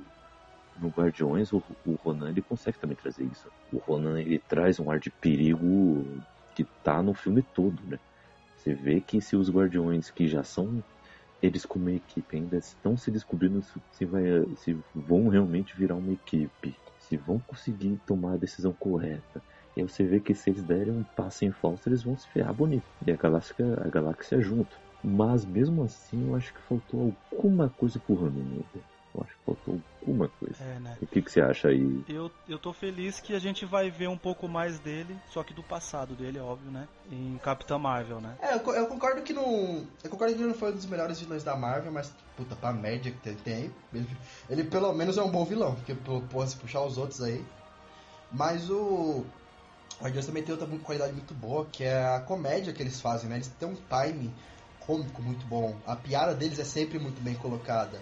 E umas sacadas muito inteligentes também, que por exemplo o Drax não entender ironia. E o Peter Quill toda hora fica fazendo algum gesto pra ele ele não entender, assim, que nem ele pega. Ele fala assim, não, você vai ir na Gamori? Aí ele vira pra ele, por que eu vou passar meu dedo na garganta dela? Sabe, cara, umas sacadas. Umas sacadas muito inteligentes e o timing deles, todo mundo ali é, é muito engraçado. Então, cara, Sabe o que é bom? São piadas, não são piadas dificílimas, tá ligado? Porque Uhum. é, o tipo de piadas, tipo, de um zoar o outro, é, é, é mais ou menos aquela, tipo, quando tá aquela reunião de amigo, tá ligado? Que um faz piada de um e aí alguém vai lá e, tipo, zoa aquele cara que tava zoando o primeiro, sabe? Tipo, contando. É, é- é tipo uma coisa. É simples, são piadas simples que, que pode acontecer é, entre, entre amigos mesmo. Então, tipo, acho que é por isso também que funciona. Não é nada muito. Não, é- não é uma coisa for, é, é, é uma, não é uma coisa forçada, Isso, artificial. isso, Você vê isso. que a- as piadas acontecem naturalmente ali com os personagens. Que nem tem, tem a parte que essa como eu ri, como eu ri, como eu ri nessa parte que o que o Peter Quill faz, acaba de fazer o discurso lá que eles vão enfrentar o Ronan. Aí todo mundo se levanta o Rocket. Sério? Tá bom. Ah, levantei. Olha, cinco trouxa, nos formando um círculo. Esse vocês queriam? Não sei o quê. Cara, é muito boa, velho, sabe? É, é esse, filme, cara, sério, não tem um personagem que tá ruim nesse filme, sério. tá- Todos todos estão muito bem. Uhum, É verdade, é verdade. É um, é um filme muito legal que vale muito a pena ser reassistido. Principalmente em maratona, hein, Julita? Principalmente em maratona, hein? Não, ele, ele, ele dá. Depois de um filme tão sério como Soldado Invernal, né, você pega um filme desse você alivia total, né? Sim, sim. E vamos lá, então. Próximo filme. Maio de 2015. Tivemos aí a sequência de Os Vingadores, a Era de Ultron. Ah, Iago, vamos lá, Iago. Conte aí pra gente a sinopse desse filme aí. Ah, depois da ameaça né, de Vingadores 1, os, os Avengers ainda estão junto, mas o Tony Stark decide meio que pra ajudar assim, quando já pra eles terem uma força maior e tal, ele começa a criar uma inteligência artificial e ela começa a virar o Ultron, né? E é basicamente isso, ela se revolta contra eles e agora eles têm que derrotar esse grande vilão aí que vai fazer um raio azul subir no céu de novo. E vai jogar um país no outro. Nossa, é, tem isso mesmo. Galera, esse filme não foi tão bem recebido assim ah, por crítica. O bilheteria nem tanto assim, o bilheteria até que fez um, um bom número, mas Fez um ótimo número, né? fez um ótimo número. E só que falam que realmente tem alguns probleminhas aí. E isso dá pra ver pelos bastidores, né? Joss Whedon parou de ser um cara forte dentro da Marvel, ele acabou saindo, foi uma relação que se desgastou muito nesse segundo filme. Quais são os problemas desse filme, gente? Quer que eu falo ou o Júlio fala? Não, é, acho que você, você é melhor aí, Iago, porque eu acho que são coisas mais técnicas, cara. Eu não. Puta, velho. Eu, eu gosto muito de Era de Ultron. Não, tranquilo. Eu- Então, então eu, que não, eu que gostei menos, eu falo. É, uma coisa que foi muito errada que fizeram nesse filme foi o marketing que fizeram nele. Tudo bem que não é um erro, o marketing tem que vender o filme. Mas assim, estavam vendendo muito esse filme como seria. Nossa, vai ser o filme que vai quebrar a Marvel. Vai, vai ser o filme que o mais escuro. O, o Tron vem com, com a música do Pinóquio de trás pra frente, tá ligado? É a coisa do demônio. E chegou lá, não, era só um filme mesmo mais de herói, tranquilo, que foi bem bacana, era divertido, tinha muita piada, tinha piada excesso. Esse é um filme que eu acho que ao contrário de Guardiões, ele tem piadas que não são muito naturais e e não acontece, e elas são muito forçadas, elas contêm muita piada, tem muita piada, mas não é tão natural quanto Guardiões. Da- O Tony Stark, de novo, ele tá como. O Robert Downey Jr. tá, tá um pouco. tá no automático também, ele ainda não tá tão empolgado como é que ele tava antes fazendo os Homens de Ferro. A trama é repetitiva, a mesma trama que teve no primeiro filme tem nesse segundo, que é um vilãozão, que vai tá, tá tem, tem os minions dele, ele sobe um raio azul no céu, ah, ele tem uma ameaça gigantesca global que eles têm que salvar o mundo, meu Deus do céu. Isso a gente já viu no primeiro filme, mas nesse filme ele quis fazer maior, só que não, não, não, não conseguiu fazer tanto bem assim. E o roteiro desse filme tem umas cenas. Ele, ele também não foi muito bem editado, porque, por exemplo, tem uma cena ali do Thor que você não entende o que, que vai acontecer com ele. Você só entende depois no Ragnarok. Isso nem explica depois. Ele sai de cena e parece que ele nem tava mais lá. É, eu. Eu, tá, eu, vi, eu vi uma explicação sobre essa cena que teve um- uns bons minutos que foi cortado É, então. e realmente era uma coisa interessante, inclusive. É, Era então. algo é, interessante. esse, filme, esse filme tem problema de edição Cara, também. essa cena, velho, eu, não- eu, não, eu não consigo entender tanto, tanto, tanto problema nessa cena. Simplesmente assim, cada um foi procurar uma solução pra alguma coisa. Puta, sério? Faltou realmente o Thor falar assim, galera, é o seguinte, aqui, aqui na Terra tem um lugar onde eu consigo fazer um bagulho místico lá pra eu poder ver lá o futuro de alguém aqui. Vocês esperam aí que eu já vou lá? Cara, ele simplesmente foi. Ele fala isso. Ele fala: Eu tenho um problema, eu preciso resolver. Tchau, tá ligado? E, e ele vai lá. E quando ele vê lá o que ele vê, tipo, assusta muito ele. Porque ele vê o quê? Um, pre, um, pre, um presságio pro Ragnarok, cara. Eu sempre vejo um monte de gente fazendo reclamação dessa cena. E, tipo, cara, pelo menos eu entendi simplesmente assim. Ele teve que resolver e vou lá e já volto. Então, então, Júlio, mas tem um problema aí. É, essa cena não mostra realmente o que, que o Thor ele tinha que fazer ou o que ele foi fazer. Uma coisa é o, o diretor deixar subentendido, outra coisa é ele conseguir fazer isso mostrando a cena. É, não, é, foi, foi- foi bem isso, na verdade. Se ele for deixar subentendido o que, que o Thor foi fazer, ele tem que dar pistas pra gente, pra gente poder entender. Ah, assim, a gente, por exemplo, a grande maioria do público, realmente não entendeu o que ele foi fazer, porque, assim, quem conhece o personagem sabe, por exemplo, ah, Ragnarok, a ameaça maior. Agora, quem não conhece o personagem pode ficar confuso, pode achar que foi outra coisa.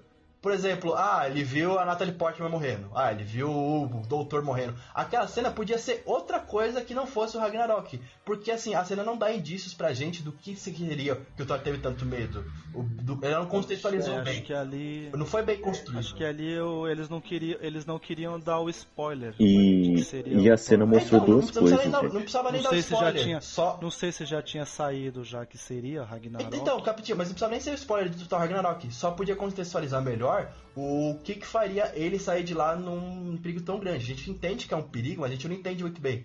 Pra ele abandonar a luta ali no meio que tá acontecendo puta quebra-pau e sair ali depois pra resolver outra pendenga, tá ligado? Então assim. não, pô, isso aí. Essa cena não acontece quando ele tá na casa do Gavião? Ah, não, não, é, não, da parte do avião, desculpa. Galera, eu acho que vocês estão confundindo um pouco. Porque é o seguinte, quando a feiticeira escarlate ataca todo, todo o grupo dos Vingadores mexendo com a mente deles, o que o Thor vê é a galera dele de Asgard lá no Ivan Hala e o o Idris Elba lá falando pra ele do Ragnarok, aí beleza. Só que depois, quando ele vai pra essa cena lá no poço lá que a gente tá falando, o que ele vê é um prenúncio da Guerra Infinita. Ele vê todas as joias do infinito reunidas, formando a manopla, e que tudo vai se lascar e que ele tem que sair procurando as, as joias do infinito. Entendeu? Essa cena é pior ainda, eu entendi que era o Ragnarok que ele tava vendo ali no poço. Não, ele vê o Ragnarok, só que não no poço, entendeu? Ele vê no ataque com a feiticeira escarlate. E, inclusive, quando ele vê, é legal essa cena, porque o, a feiticeira vem para atacá-lo, aí ela faz alguma coisa, aparentemente não acontece nada com ele, ele até tenta atacá-lo, mas ela consegue escapar. Aí, aí o, o Capitão América acabou de ver eh, a Peg, né?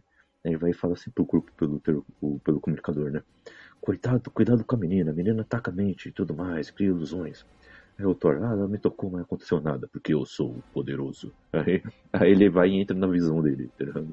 É até que engraçado. É, é, é, então, mas é mais ou menos isso os, os, erros que o filme tem, tá ligado? Ele é só mais do mesmo, mas ele é um filme divertido, sabe? Ele não é um filme ruim, mas também chega a ser um filme bom. Ele passa na média, sabe? Ele tira um 6 ali, de 10. Ele passa na o que média. Vocês, o que vocês acharam do Tron? Ah, o Tron é outro vilão esquecível também. Sério mesmo? Eu gosto do. Eu, eu, eu, eu, eu gosto do, do, do Ultron.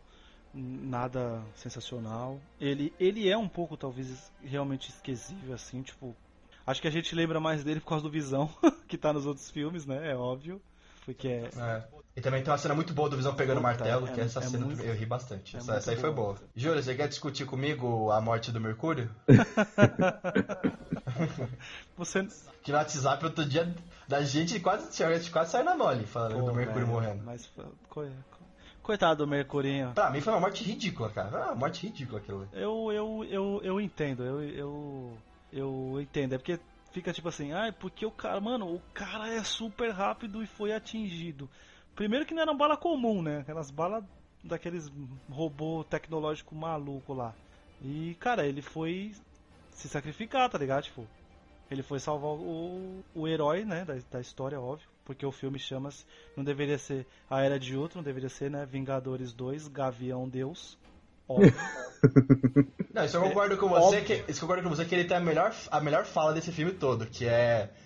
Olha, escuta aqui, eu, eu tenho arco e flecha, estou atirando em robôs gigantes. Nada disso faz sentido. é muito boa essa Sim, sim, sim. Se você quiser ficar aqui, você fica, eu chamo seu irmão, ele vem aqui. Mas se você sair e passar por aquela porta, tem que lutar até a morte. E se passar, você é uma vingadora. Você é louco, velho. Ah, não, o Gavião Arqueiro nesse filme tá muito bem, eu gostei não, desse filme. Esse, esse, esse, o, o, acho que o Era de Ultron, acho que ele é o filme com mais falas, assim, de, de impacto por minuto, né? Eu vou sentir... Porque você lembra, né? O capitão, né? O cap... Ei, ei, Júlia, vou sentir muita falta dele no Gavião. Vai se lascar. o, o, o, o Capitão América, a hora que eles chegam em Sokovia pra batalha final, aí ele. Lutem, lutem até morrer. E se morrer, levantem e continuem lutando. Tipo, caralho, velho. Eu gostei também que ele, o, que o Tron ele fez uma menção sutil. Foi o Tron? Lembra quem que foi? Fez uma menção sutil ao Magneto, que é o pai do Pietro e da Wanda, né? Mas não podia falar que ele era o, que ele era o Magneto, que tava na Fox. Mas fez uma menção sutil ali, isso eu gostei. Provavelmente agora que comprou os direitos, eles vão poder trazer ele pra, pra universo da Marvel. É, nem, nem de mutantes chamam, né? Chamam de aprimorados, né? Milagres, né? Uma coisa assim. Uhum. Mas, cara, desculpa, eu não, sei, eu não sei quanto você consegue defender isso, mas a morte do Mercúrio é muito ridícula. Sério, ele não. não a, a, a morte. É... Ah, ruimzinha. Não, né? mas quando você diz ruim, Iago, é, eu quero entender, tipo. Eu ainda procuro entender Aonde, tipo assim? Ruim porque você acha que ele não poderia morrer por ele ser super veloz? Sim, eu também construiria um mote melhor, vamos dizer assim, pra ele, sabe? Eu não mataria ele com bala. E quantas vezes e, e, e, quantas vezes até hoje na DC o Flash já morreu? Ah, sim, não, mas é, os quadrinhos é. Tá, o Mercúrio também já morreu nos quadrinhos da Marvel, mas é outra história, eu tô falando nos filmes. Não, então, mas. Então, concordo, não. Só que é porque assim. Eu já vi gente falando assim, o cara super veloz não poderia ter morrido daquele jeito. Caralho, porque o cara não é super veloz, ele é imortal. Então, não, sim, ele não poderia correndo. ter morrido. Cara, por que ele não desviou das balas? Ele é mais rápido. Ah, não, juro, sério, eu falo pra você. Uma bala, mesmo que for dos, dos robôs ali, não viaja na velocidade do som. O Mercúrio provavelmente vai na velocidade do som, que é muito mais rápido. Dava tempo pra ele ter pegado o Gavião Arqueiro e fugido dali. Dava, sei lá, pra ele ter desviado das balas que nem o Mercúrio do X-Men faz. Que é muito melhor que esse Mercúrio. Não, esse, esse, esse Mercúrio. Eu acho que o, o Mercúrio do, do, do, dos, do, da, dos X-Men, eu acho que ele já, é, já foi já implantado como um cara, tipo, ele é muito, muito, muito mais veloz do que é esse, tá ligado? Não, não sei se, tipo. Na, na, verdade, isso é uma coisa bem engraçada de você ver, porque isso é até uma questão de, de roteiro. Personagem com super velocidade geralmente é o poder mais apelão que existe em qualquer história que você for montar. Então, ele sempre tem que dosar os personagens com super velocidade. Eu acho, na verdade, que eles mataram o Mercúrio porque. Não sei, ou ele ia ficar pelão demais. Alguém precisava morrer. Ou eles iam competir. É, eles mataram ele de qualquer jeito, sem maldade. Porque morrer assim por bala. Eu teria dado, sei lá, se ele, se ele caísse de um penhasco, se ele morresse afogado. Não por uma bala, que é uma coisa que viaja muito mais, muito mais é, lento que ele, sabe? Então, eu, eu é assim, ó, a, a morte dele pra mim é assim, tipo, primeiro que é um cara que não, não, não tinha total controle lá do poder, nem sabia. Tanto que é que vivia preso lá naquela porra lá. E não sei se você lembra, tipo, conforme ele corre, ele cansa, né? Pra caralho, né? Tá ligado? Tipo, toda hora ele tá cansado, né? Respirando. Tem, tem asma, né? Ele tá, tipo, não sei se ele. é, não sei se ele, tipo. Não sei se ele não, não sabe até onde ele. Se existe um limite e ele tá passando isso, tá ligado? E naquele momento, como a gente disse, tipo, é, eu não sei, as balas já estão quase para atingir o, o, gavião, tá ligado? Eu nem sei, tipo. E ele decide jogar o carro como um escudo em cima do gavião. Acho que ele não tenta nem desviar da bala. Acho que ele só tenta colocar o carro na frente do. do... Não, não, ele empurra os dois, né? Ele empurra o gavião e a menina pra, pra frente do carro. Aí ele fica ali no meio, parado. Não é o. Não, é o... não ele só leva o carro. Ele leva mesmo. o carro, Ele leva o carro? Isso, ou seja, ele tá correndo, carregando um carro, as balas, tudo, tipo, e proteger o, o, Mas... o Deus, né? Gavigode. Não é ser mais prático ele não carregar um carro e puxar os dois para trás? É, é, Iago, aí. Ele ia ficar menos cansado Seria. fazendo isso? Não, é depois que aconteceu, tá ligado? É que nem o pênalti que você errou, né? Quando o juiz, o cara pulou no canto esquerdo, você fala, puta, se tivesse chutado no, di... tivesse chutado no direito, nós era campeão, caralho. Tivesse chutado no direito, é gol, né? Tivesse chutado entendi, no direito, obrigado. nós era campeão, caralho. Mas, mas sabe o que que eu... Ele não eu, pensou bem na hora, eu, né? Eu nem queria tanto, assim, Mercúrio. É, não... A minha briga é só assim, tipo assim, até onde essa morte é, é para ter impacto na história. Ou pra gente. Fala, ah, fala assim, puta, é. inserir o cara agora, o cara já morreu. Caralho, qualquer um pode morrer no universo Marvel. Não sei. Pra mim foi, pra mim foi justamente o contrário. Inserir, o cara agora, ele não foi desenvolvido muito bem, já morreu. E de uma forma que eu não me empolguei, sim. sabe? Sim, sim. Então, pá, sabe... Se ele. Não, é, provavelmente. É, isso é um boato que tem, não sabe se é verdade, mas ele pode voltar no Guerra Infinita. Tem joia da alma, tem joia do tempo. Pode, pode, pode fazer ele voltar. Mas, sabe, se ele voltar, para mim tanto faz, porque o Mercúrio do, do universo do, dos Vingadores, puta, foi um cara que tipo, entrou, entrou calado e saiu sem falar nada. É, não, não tem muito. É, não foi desenvolvido como a, é, a feiticeira. Sabe, não, é... Mas beleza, vamos lá. Vamos lá, galera. Vamos lá. Esse foi o Vingadores abaixo do primeiro, né? Bem abaixo, né? Mas também não é um dos filmes horríveis, né? Apenas mais um filme conturbado. Não, não, passa na média ali. Tá com Passa, passa na média, é, passa na média. É, mais um filme conturbado aí. E para fechar a fase 2, um filme que iria ser fase 3. Mas ele ia estrear a fase 3. Só que por causa da sua temática um pouco mais tranquila, assim, digamos, falaram, não, beleza, ele é fase 2, na verdade. Então, o que aconteceu com Homem-Formiga? Um filme que ia começar o MCU foi se arrastando, foi se arrastando com o passar dos anos. Era com Edgar Wright, agora não é, no, depois não foi mais. E chegou a nós em julho de 2015. Ah, vamos lá. Para quem eu passei? Ah, é minha vez, né? Vamos lá. Homem-Formiga é o seguinte: é a, é a primeira passagem de manto do universo Marvel, né, é, logo num filme de origem é, foi bem inovador nesse sentido.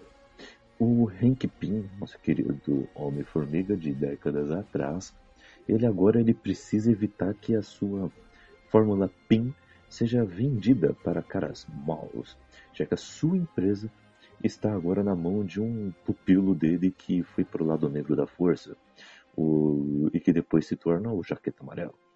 Então, ele chama um cara que precisa de uma segunda chance na vida, que é o Scott Lang. Ele é um ex-presidiário, furtivo. Uh, ele, o Hank Pym vê algo mais nele. Vê que ele precisa ser um bom exemplo para a filha.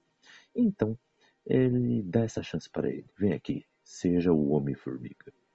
Então, essa é a história do filme. amigos, o que, que vocês acharam deste filme? Uh, que foi um pouco diferente, foi um filme de assalto. Uh, ele é bem mais leve que os outros filmes, a ameaça é micro, é, literalmente, inclusive. E, muito, e muitas das ideias do Edgar Wright foram aproveitadas nesse filme também. Né? Então, o que, que vocês acharam aí de Homem-Formiga? Julito, começa por ti. Esse filme para mim é uma, grata, é uma grata surpresa, cara. Eu, eu, eu já conheci o personagem, né, de, de, de animações, de, de, de ter lido alguma coisa, enfim. E ver ele inserido nesse universo e a gente ainda sabia ainda que já existia, tipo, que, como você falou, tipo, ele, ele insere um novo personagem, mas já teve um outro Homem-Formiga. É muito legal, inclusive a cena do começo, cara, ver o o Michael Douglas, né, naquela rejuvenescida é muito legal, tá ligado? Só de maquiagem, não tem CGI, é sim, só maquiagem. Sim, é, é, milagre, né, galera? É que tem coisa que só a Marvel faz, é, os milagres é isso aí. Uhum. tá ligado? é, e eu gosto muito do Paul Rudd, tá ligado? Acho que eu gosto dos filmes dele, as comedinhas babaca que ele faz aí, eu acho bem legal. E esse filme é, é, muito legal, cara. Porque, como você falou, tipo, ele é um filme de assalto, ele é totalmente diferente da fórmula Marvel. Eu acho que ele é até um pouco fora da curva aí, tipo. É... Talvez é, é, um herói que é um herói, é um cara que a gente se importa. Ô Júlio, Júlio desculpa pedir, só deixa eu te interromper assim, da. Da onde que ele é muito fora da, da, da, da Fórmula Marvel? Não, ele é fora da curva, assim, ó. Por exemplo, primeiro que ele é um herói que você se importa com ele porque ele é mais parecido com a gente, tá ligado? A gente tá vendo que ele precisa pagar ah, as contas, ele precisa fazer as coisas. Outro não, outro é um deus, outro é um super soldado, outro é um playboy, gênio, bilionário, entendeu? Ah, tá, entendi, Ele é um cara assim, entendi, mais, tipo, mais pé no chãozinho ali da, da coisa. Mas realmente, como... Quase Homem-Aranha. Isso. É. é. Até então ele era o que a gente tinha de Homem-Aranha. Né? O cara engraçado, o malandro das ruas, tá ligado? Tipo, Pode crer. Quantas vezes no filme ele fica falando para ver se ele desestabiliza o vilão, tá ligado? Tipo, o cara inclusive manda ele calar a boca, né? E ele é um filme divertidíssimo, cara. Eu, puta, velho, eu, eu, eu ri demais, velho eu me diverti muito. Porque um eu... cara contou para outro cara que, Sim. que tal cara tinha tal coisa do outro cara. Sim, e, e, e, eu gosto muito, tá ligado? Da. Da cena dele contra o Falcão, tá ligado? Eu acho muito legal aquela cena, velho. é muito divertido, assim. Tipo... Não conte para o capitão isso. Não é, tipo, é muito bom, né? Mas ele. Eu, você, não, você não acha da curva, não? Fora da Fórmula Marvel? Não, acho ele. Tirando, é, tirando o, o personagem que você falou que é diferente, pra mim ele é. Fórmula Marvel totalmente, né? Até em termos de piada, em termos de história, que é aquela negócio básico do vilão quer destruir, quer tecnologia para ele, que ele quer se vingar do Michael Douglas, porque ele também é, participou do projeto, mas não recebeu mérito. Uh, o Paul Rudd é um cara Zé Ninguém que ele tem que se provar que ele é um herói. Aí ele começa o treinamento dele. Cara, é, é Fórmula Mágico basicão. Acho que só muda a mesma personalidade, que agora não é mais um, um super ser, agora é um, um cara mais. um cara mais humilde. É, então, então é, tem bastante razão nisso. É. Acho que. Acho que talvez eu pensei que, que em Fórmula Marvel, mas eu quis dizer mais a personalidade. Realmente, a, a Fórmula Marvel ela tá ali, mas acho que personalidade é diferente. Acho que eu eu falei errado. Mas até então, pelo personagem ser o personagem título e ele ser diferente, para mim ele tava fora da Fórmula Marvel, entendeu? Isso aqui. E o que, que vocês acharam da, da Vespa também? Sendo introduzida aqui. No, até o momento ela não é a Vespa, né? Ela vai virar a Vespa nesse próximo filme que vai chegar. Mas nesse filme ela já tá ali já. A Evangeline Lilly já tá ali ajudando a todos ali com o seu jeitinho. O que, que vocês acharam da introdução dela como uma nova Vespa? Linda, linda. Super Kate tem fazendo cena de é ação é fantástica, o Kaique. É. Tudo que tiver Super Kate, eu e Iago já falamos que assistiremos. Opa, Super Kate é Evangelina sensacional. Ela é, ela, é, é, ela é porque ela é muito boa atriz mesmo, tá ligado? Ela... Uhum. Carismática, carismática pra caramba. Também. Isso, ela tem carisma, isso mesmo. Até vou, vou achar fantástico o dia que ela fizer uma vilã. Aí que vai ser o outro lado dela, né? Fazer a gente não, go não gostar dela, talvez. Não, vou gostar dela mesmo sim. Vou torcer pra matar todo mundo. Não é não? Vai não, ser o primeiro filme não. que eu vou torcer pro vilão lascar tudo. E o. o, o, o é, eu, eu, acho, eu acho que tem uma coisa no Homem-Formiga que ele tem. Também tem, mesmo erro dos Vingadores 2, que ele tem muita piada, muita piada em excesso. Se ele tivesse um pouquinho menos, seria melhor. Mas ele não é um filme ruim, não. Ele é muito bom. Gosto da, das piadas dele, da maioria, pelo menos. Gosto também do dos coadjuvantes do Paul Rudd, que são muito bons, aqueles amigos dele lá, é, são muito engraçados, tem uma hora lá. Michael Douglas também tá muito bem nesse filme, ele tá se divertindo bastante, parece. eu fiquei muito triste que eu não vi a versão do Edgar Wright, que é um diretor que eu adoro, sabe? É um diretor que eu acho fantástico, ele só faz filme bom. É, Todo Mundo Quase Morto, Scott Pilgrim, fez agora Baby Driver. Ele faz mais filme. filme. É, mais com a cara dele, né, Iago? Acho que aqui o problema foi. É, ele é um diretor bem autoral. Acho que aqui tem que é, aceitar um pouco as coisas que o Kevin Feige fala e, né? Né? Então, o Nelson até discutindo comigo essa treta uma vez, ele falou que o culpa nem, nem era do Kevin Feige na época, que o Kevin Feige só assumiu a diretoria geral depois do lançamento do Homem-Formiga, né? Que ele tinha um outro cara que ele respondia antes do CEO da Disney. Aí eles deram uma treta lá, o Edgar Wright até tentou com esse cara que não queria aceitar as ideias dele. Aí só depois do Homem-Formiga que o Edgar, o, o Kevin Feige passou a responder diretamente pro CEO da Disney. Aí ele conseguiu um controle criativo melhor, mas aí o pessoal um, tinha, um, tinha um pessoal que tinha debandado a Marvel por causa dessa, dessa fórmula rígida que eles tinham de fazer os filmes. Mas, cara, assim, não ficou ruim. Pelos que eles remendaram ali, o filme ficou muito bom. O Paul Rudd é muito carismático, gosto muito dele em Friends também. Ele, ele tá muito bom. Ah, Michael Douglas, Evangeline, tá muito bom nesse filme. Ele é uma boa comédia, pra falar a verdade. Ele é, acho que é mais uma comédia bem mais legal do que um filme de super-herói. É, porque também aí. é, mas aqui tem um pouco do filme do, do dele, não tem? Não, não é só o filme, não é só do. Não, não- é, não, eles aproveitaram bastante coisa do que, que o, o Edgar Wright fazia, por exemplo, com as formigas. Já tinha, já É. tinha, film, já tinha filmado já, né? Uhum. É porque também o Peyton Reed ele, ele fez mais filmes de comédia, né? Sim, é, é eu, Tipo, ele fez aquele Sim, Sim Senhor, que é fantástico. Não sei se vocês não gostam ou gostam. Eu adoro aquele filme com. Mas, é, mas, assim, eu gostei que o, o Homem-Formiga ele se assumiu com a galhofa que ele é, porque assim, ninguém, ninguém leva a sério o Homem-Formiga, até nos quadrinhos ele é meio, meio, meio alívio cômico. Em, em alguns quadrinhos, mas na maioria, assim. Porque, tipo assim, ele tinha um poder bem inútil, que ele é só de encolher. Depois que deram o gigantismo pra ele e tal. Mas no comecinho ele era bem galhofa. E eu gostei que o filme assumiu esse lado mais comédia deles. Eles, desde o começo, não se levaram a sério pra fazer o filme. Então encaixou bem o tom com o filme. É, ó, naquele aquele desenho lá, os Vingadores lá, os super-heróis mais poderosos da Terra, tem o Homem-Formiga, mas não é o Scott Lang, né? É o Hank. E ele é o, tem é esse. É, e ele tem esse momento que ele sai fora da equipe, tá ligado? Porque, tipo. Primeiro porque aconteceram algumas coisas que é culpa dele, assim como, o- como o Ultron, né? No caso lá na, na coisa.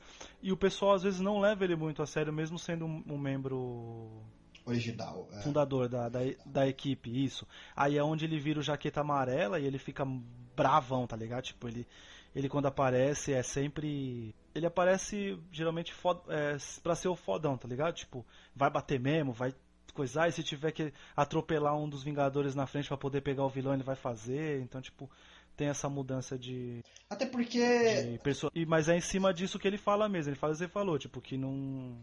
Que não levam ele a sério, tá? Na equipe. É, até, até porque nos quadrinhos quem faz o Tron é ele, né? Aí depois que no cinema deram essa função pro Stark, ele meio que quase ficou muito deslocado. Então foi bom ele ter assumido um ar mais galhofa, mais comédia, pra não levarem tão a sério o personagem dele. E é um, um dos filmes que a gente mais se importa com os coadjuvantes, né? Achei isso bem legal. Achei isso muito legal. Mas vamos lá. Homem-Formiga fechou a fase 2.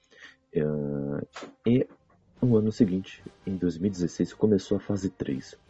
Ah, a fase 2 como um todo, galera. Vocês acharam uma fase muito de altos e baixos? Ah, uma fase 2 de filmes na média?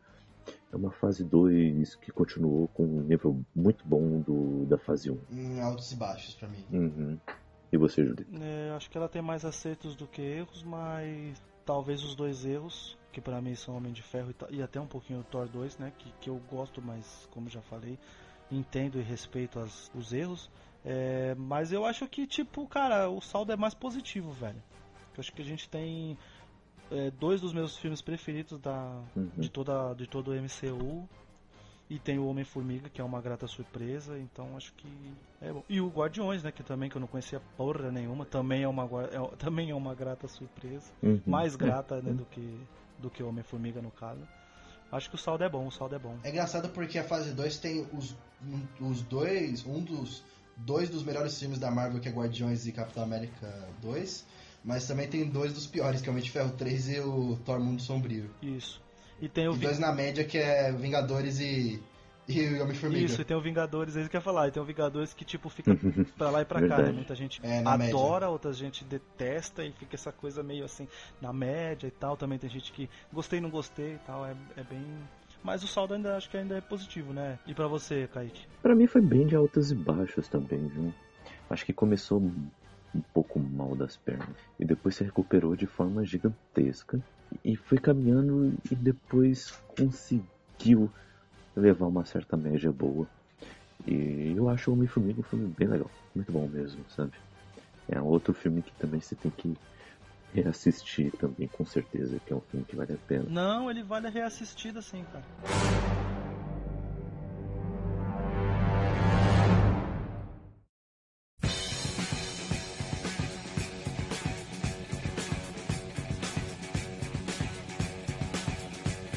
Vamos lá, galera, vamos começar a fase 3, que chegou chegando aí em abril de 2016, com Capitão América Guerra Civil. É um filme que fechou aí a trilogia do nosso Capitão e que trouxe uma trama ainda mais complexa, digamos, e, e também com um certo tom aí que, que continuou, que foi trabalhado em Soldado Invernal, ainda mais com os mesmos diretores. Ah, agora eu vou te ajudar, hein, Julito? Fala aí pra gente uma sinopse aí desse filme. É, Capitão América Guerra Civil, ele traz, é, tenta replicar o quadril que foi de sucesso, muito sucesso em 2006, né? Que mostra Capitão América e Homem de Ferro encabeçando cada um a sua equipe, um contra o outro. No quadrinho é totalmente diferente, né? Vamos dizer assim, é, o, o motivo, né? Do porquê, do porquê que está acontecendo essa treta, vamos dizer assim. Mas ela é mais ou menos assim: Soldado Invernal é acusado de um, de um atentado e o capitão, por ter já todo aquele passado de amizade dele, tá tentando provar a inocência dele. Ex-namorada, foda. Ex-namorada é foda, velho. Tá tentando provar a, a inocência do Soldado Invernal. É, enquanto todo, né, as organizações do mundo estão atrás dele pra levar ele pra ser preso, enfim. E é, é mais ou menos isso, cara. Eu sou horrível fazer sinopse, velho. Vocês têm que. Não faz isso comigo. Tá bom, vamos lá. O... Tem esse lance do Soldado Invernal e ao mesmo tempo que tá rolando, teve um, é, uma missão que deu um, deu um pouco errado por causa das suas casualidades de civis ah, em um país africano. E é, então, por causa de todas as baixas de civis durante os anos, é legal porque explora isso com as batalhas que ocorreram nos filmes anteriores, o, a ONU é, quer que todo super humano, todo, toda pessoa também que tem alguma, é, alguma coisa que o faça ser um vigilante, digamos, no universo Marvel, assine o Acordo de Sokovia. E é a lei do registro, é a lei do registro dos quadrinhos. Então tá correndo essas duas, essas duas coisas ao mesmo tempo.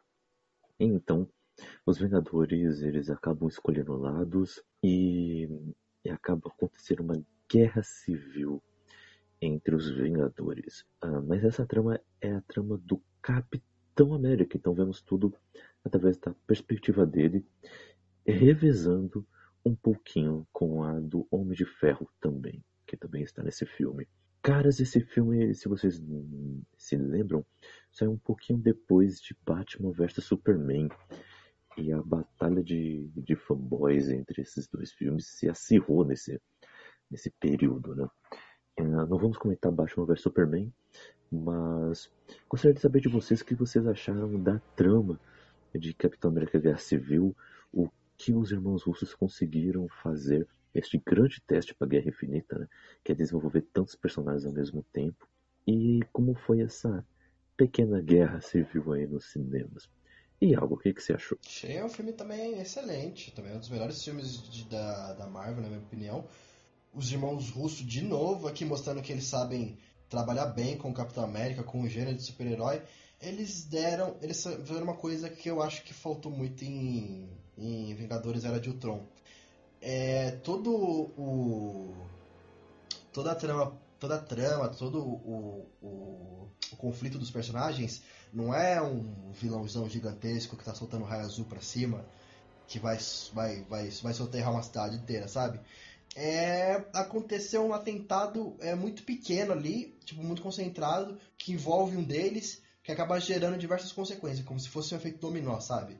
É, acontece eles acham que é o, o, o, o Soldado Invernal, o Soldado Invernal foge, é, Pantera Negra vai atrás dele, depois descobre que o, o, ele matou os pais do Tony. É uma consequência de atos que geram outros atos, entendeu? Então é uma coisa que eles fizeram, eles foram muito inteligentes em não fazer um filme gigantesco, fazer um filme grandioso em escala, é, fazendo um filme mais concentrado, eles se concentraram mais na, na trama, no, na causa dos personagens, por que, que eles estão se enfrentando, por que, que cada um tem suas ideias diferentes, eles se conflitam por causa disso. E, então, assim, é um roteiro, o roteiro do filme é muito bom, a direção dos irmãos Russo novamente está muito boa em termos de ação, a, a perseguição do Pantera com o Soldado Invernal é muito bem coreografada, muito bem filmada. É um filme que me agradou bastante, cara. Me agradou que não foi um filme de super-herói, foi um filme assim mais de. Vamos dizer assim, um filme mais. De personagem, né? É, foi mais de personagem, filme mais policial, sabe? Do que de super-herói em si. Hum, legal, legal. E você, Júlio? É, o, o, o, o, roteiro é fechadinho, ele é, ele é bacana desenvolvimento de cada personagem assim, apesar da gente ver mais os, a visão do, do, do, Capitão América, porque óbvio o filme é Capitão América, né? É o terceiro. Mas eu acho que a, a trama é aqui embaixo, né? Tipo, ele é pé no chão, é, atentado terrorista, assassino de aluguel, organização criminosa, tá, tá tudo ali, tipo, são coisas que a uhum. gente sabe que, que, que, que pode acontecer, que acontece no mundo aqui. Então não tem ninguém lá, como o Edgar falou, não tem ninguém do espaço, tá ligado?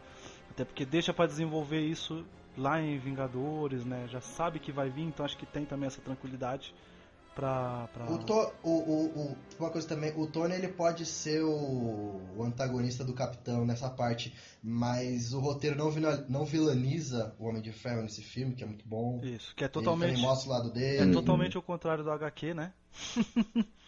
A HQ é. escolhe um lado, a HQ, a HQ escolhe mesmo. um lado fudido. Mas enfim, não vamos entrar nisso aí. A gente pode fazer um dia um especial aí. É. O Nelson, ele fala é, que o filme é melhor do que a HQ. Olha só.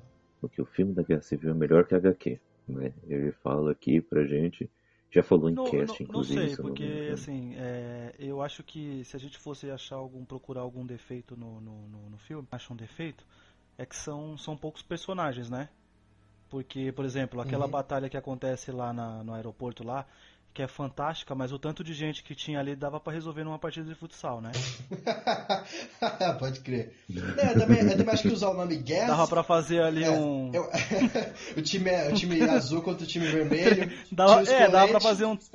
dava pra fazer um 3 na, três na linha, um de reserva para cada um e um no gol. O time sem camisa com camisa. Isso.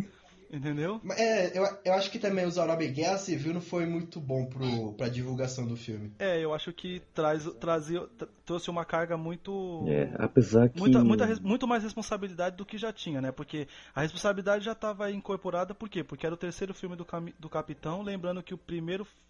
O, que o primeiro terceiro filme tinha sido horrível, né? Que era o Homem de Ferro, né?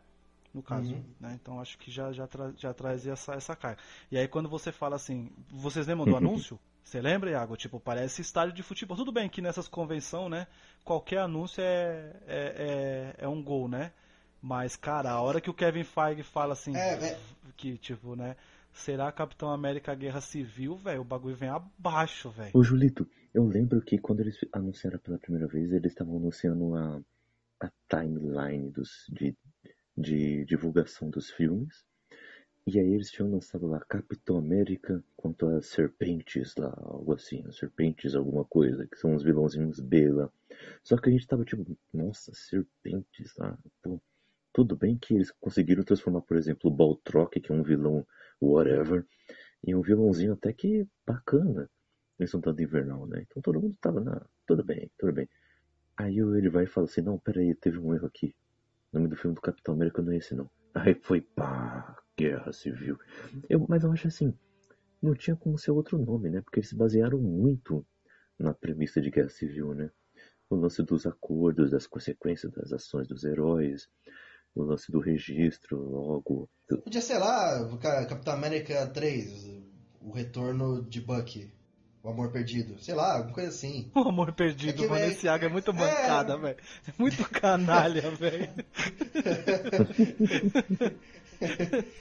Pô, o Tony Stark e o Buck Capitão América no mesmo pôster. Dois é bom, três é demais, sabe? Não, eu acho que ele é um filme conse consequência, né? De, de, de tudo, né? Na verdade é assim, velho. Se a gente for calcular, ele é todo. Causa e consequência, ele, né? Ele, é. ele é assim, ele é a visão do Capitão América, mas a gente pode concordar que ele é um Vingadores 2.5, né? Uhum. Sim. Né? Sim, pode. Tipo, não, isso não faz eu não acho, eu ruim. não a... é. Então, eu não acho isso ruim, porque a gente já falou isso, tipo, a gente sente falta dos outros heróis nos, nos outros filmes, tá ligado? Não, não, se, se, esse filme fosse Vingador 2, eu ia estar muito mais feliz. É, eu acho que, puta, ia ser muito foda, né, se fosse Vingadores. Ia ser muito melhor, Vingadores, é, Guerra, de Guerra, falar a verdade. Guerra Civil, né, puta, já pensou? Mas, mas eu acho que tipo. Mas eu gostei de, pra caramba desse filme. Não, ele, ele, ele, ele tá tipo num, ele tá acima mesmo. Ele, eu acho que ele deve entrar no top 5 de muita gente, muita gente mesmo. Sim. Novamente os irmãos russos mostrando que sabem fazer filme de, é, de super-herói, é, né, cara? Sacanagem, só pra dar aquela levantada. Eu acho que ele entra mais do que Thor. Sim. Olha, eu acho que é difícil, hein? Briga boa. É, briga boa, né? Mas, briga boa, briga boa. mas ele, é, eu acho que tudo se dá a esse lance de, dessa trama. E, cara, gente, a gente não pode deixar de citar a inserção desse personagem fantástico que quem escuta o cast já deve estar cansado de escutar, que era uma era o êxtase, era uma coisa que eu esperava muito, que era o Pantera Negra ser inserido no MCU. Ufa um rei de verdade. o, o Kaique, Kaique pira. Vixe. É, rapidinho, antes, é, é, que a gente ia falar mais do Pantera no filme dele, mas eu também quero falar de um personagem que o Kaique falou, que é o Barão Zemo, né? Que foi uma grata surpresa nesse filme, que eu gostei bastante dele. É, que... ele é descaracterizado do que é do, do, dos gibis, né? É. Mas não, não, a função dele aí no filme aí é muito. É, o plano dele é, é bom, é. é e no final, né? E eu prefiro, viu, do que um cara de colan roxo. ah, não, não, é, pra falar a verdade, eu não liguei muito que transformou o Barão Zemo, porque, pra falar a verdade, a maior contribuição do Barão Zemo na, nos quadrinhos foi ter criado os Thunderbolt, pra falar a verdade. Mas aqui ele teve bastante relevância, eu gostei bastante que ele não era um vilão vilanesco, sabe, estereotipado ao último. Ah, quero dominar o mundo. Não, ele era um vilão que.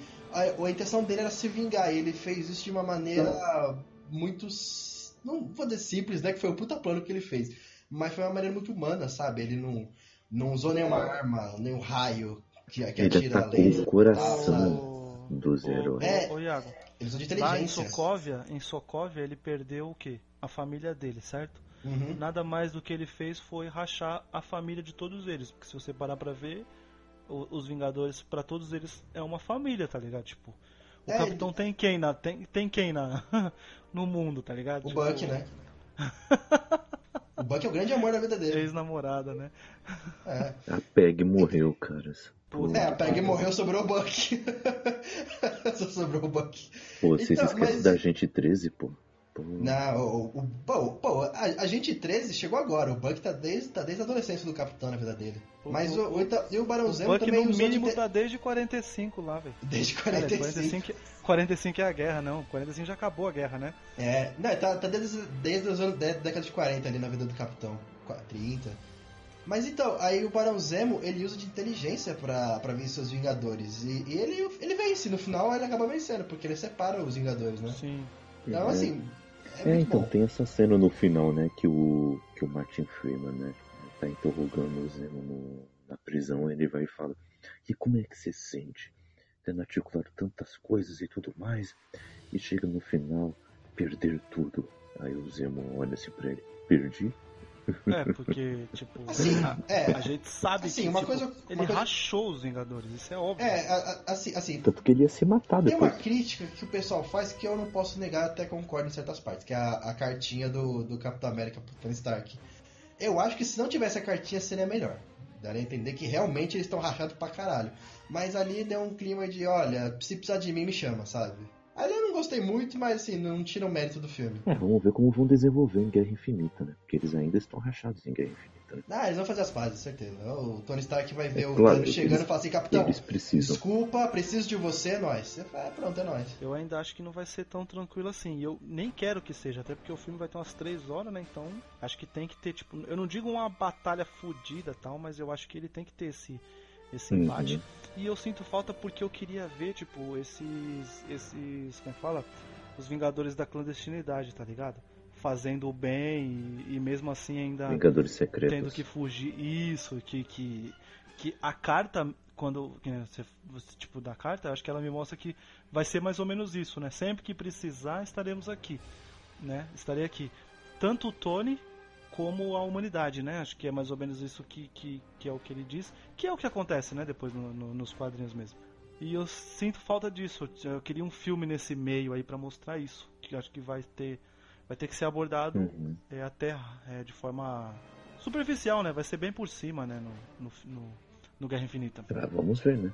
Mas, mas realmente, Guerra Civil, para vocês, até o momento, passa de Os Vingadores 1 com o melhor filme do MCU? Olha, eu me diverti mais, me diverti é foda, mas eu gostei mais de de Guerra Civil. Então, pra mim, o meu gosto pessoal passa. Uhum. E você, Júlio? Ah, ele, ele é um dos, dos melhores, viu, cara? Ele é com certeza um dos melhores. Não, não, não, Júlio, Júlio, na mesa. Quem é melhor, Vingadores 1 ou Capitão América 3? Ah, não, com Vingadores 1, cara, desculpa, velho. Sou fã do Capitão, mas com Vingadores 1 não dá pra disputar, não, velho. Ah, tá. É. É, é, é complicado, é complicado. Não, eu digo porque é a primeira junção, né, cara? É tipo. Aí é aquilo que o Iago falou, tá ligado? Tipo. É. É, é, é, é raio azul, tudo, mas é o primeiro raio azul, né, velho? A gente precisava disso pra unir todo mundo, pra É mostrar que começou, tipo, né? Isso. E a gente já falou, você mesmo, você mesmo perguntou, Kaique, se ele ia, se ele ia ser considerado um clássico do cinema ou se ele já era um clássico, que a gente falou, ele é um clássico dos filmes de herói, cara. Ele é mesmo. Ele, eh, o Vingadores 1 conseguiu fazer não só a DC querer fazer o universo do cinema de herói, mas também a Universal e alguns outros estúdios aí que estão querendo fazer universo compartilhado. Mas eu, mas eu gosto ainda mais de Capitão América Guerra, Civil, é, Guerra Civil. Mas é gosto pessoal mesmo. Acho que os dois são bem equivalentes em termos de qualidade. É verdade, é verdade. E discutimos bastante os Vingadores no cast de quinta passada. E seguindo, ahn, após esse sucesso estrondoso de Guerra Civil, em novembro do mesmo ano, em 2016, tivemos Doutor, Doutor Estranho, ah, mais um personagem poderosíssimo e, e com um nível de importância supremo, olha aí, no universo da Marvel nos quadrinhos. Ah, Iago pode nos trazer aí uma breve sinopse desse filme? O Dr. João Estranho, ele é um cirurgião muito famoso.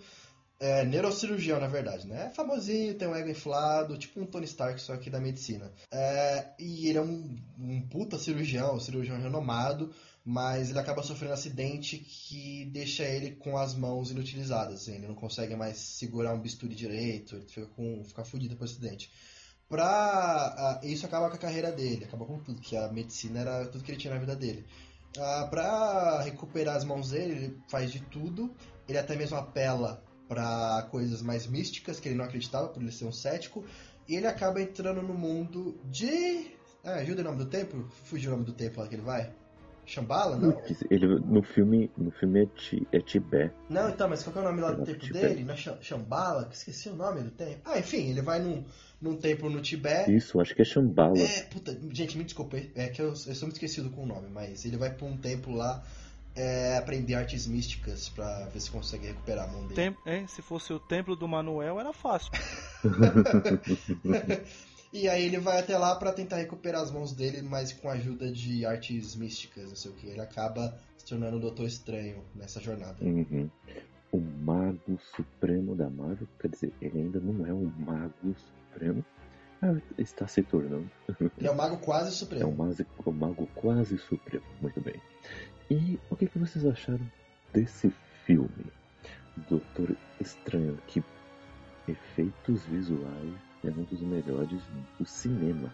Oh, mas me digam aí. Ele é o filme com o efeito visual mais lindo do MCU, cara. É, assim, É verdade. Julito falando, né? Tipo, eu acho, tá ligado, cara?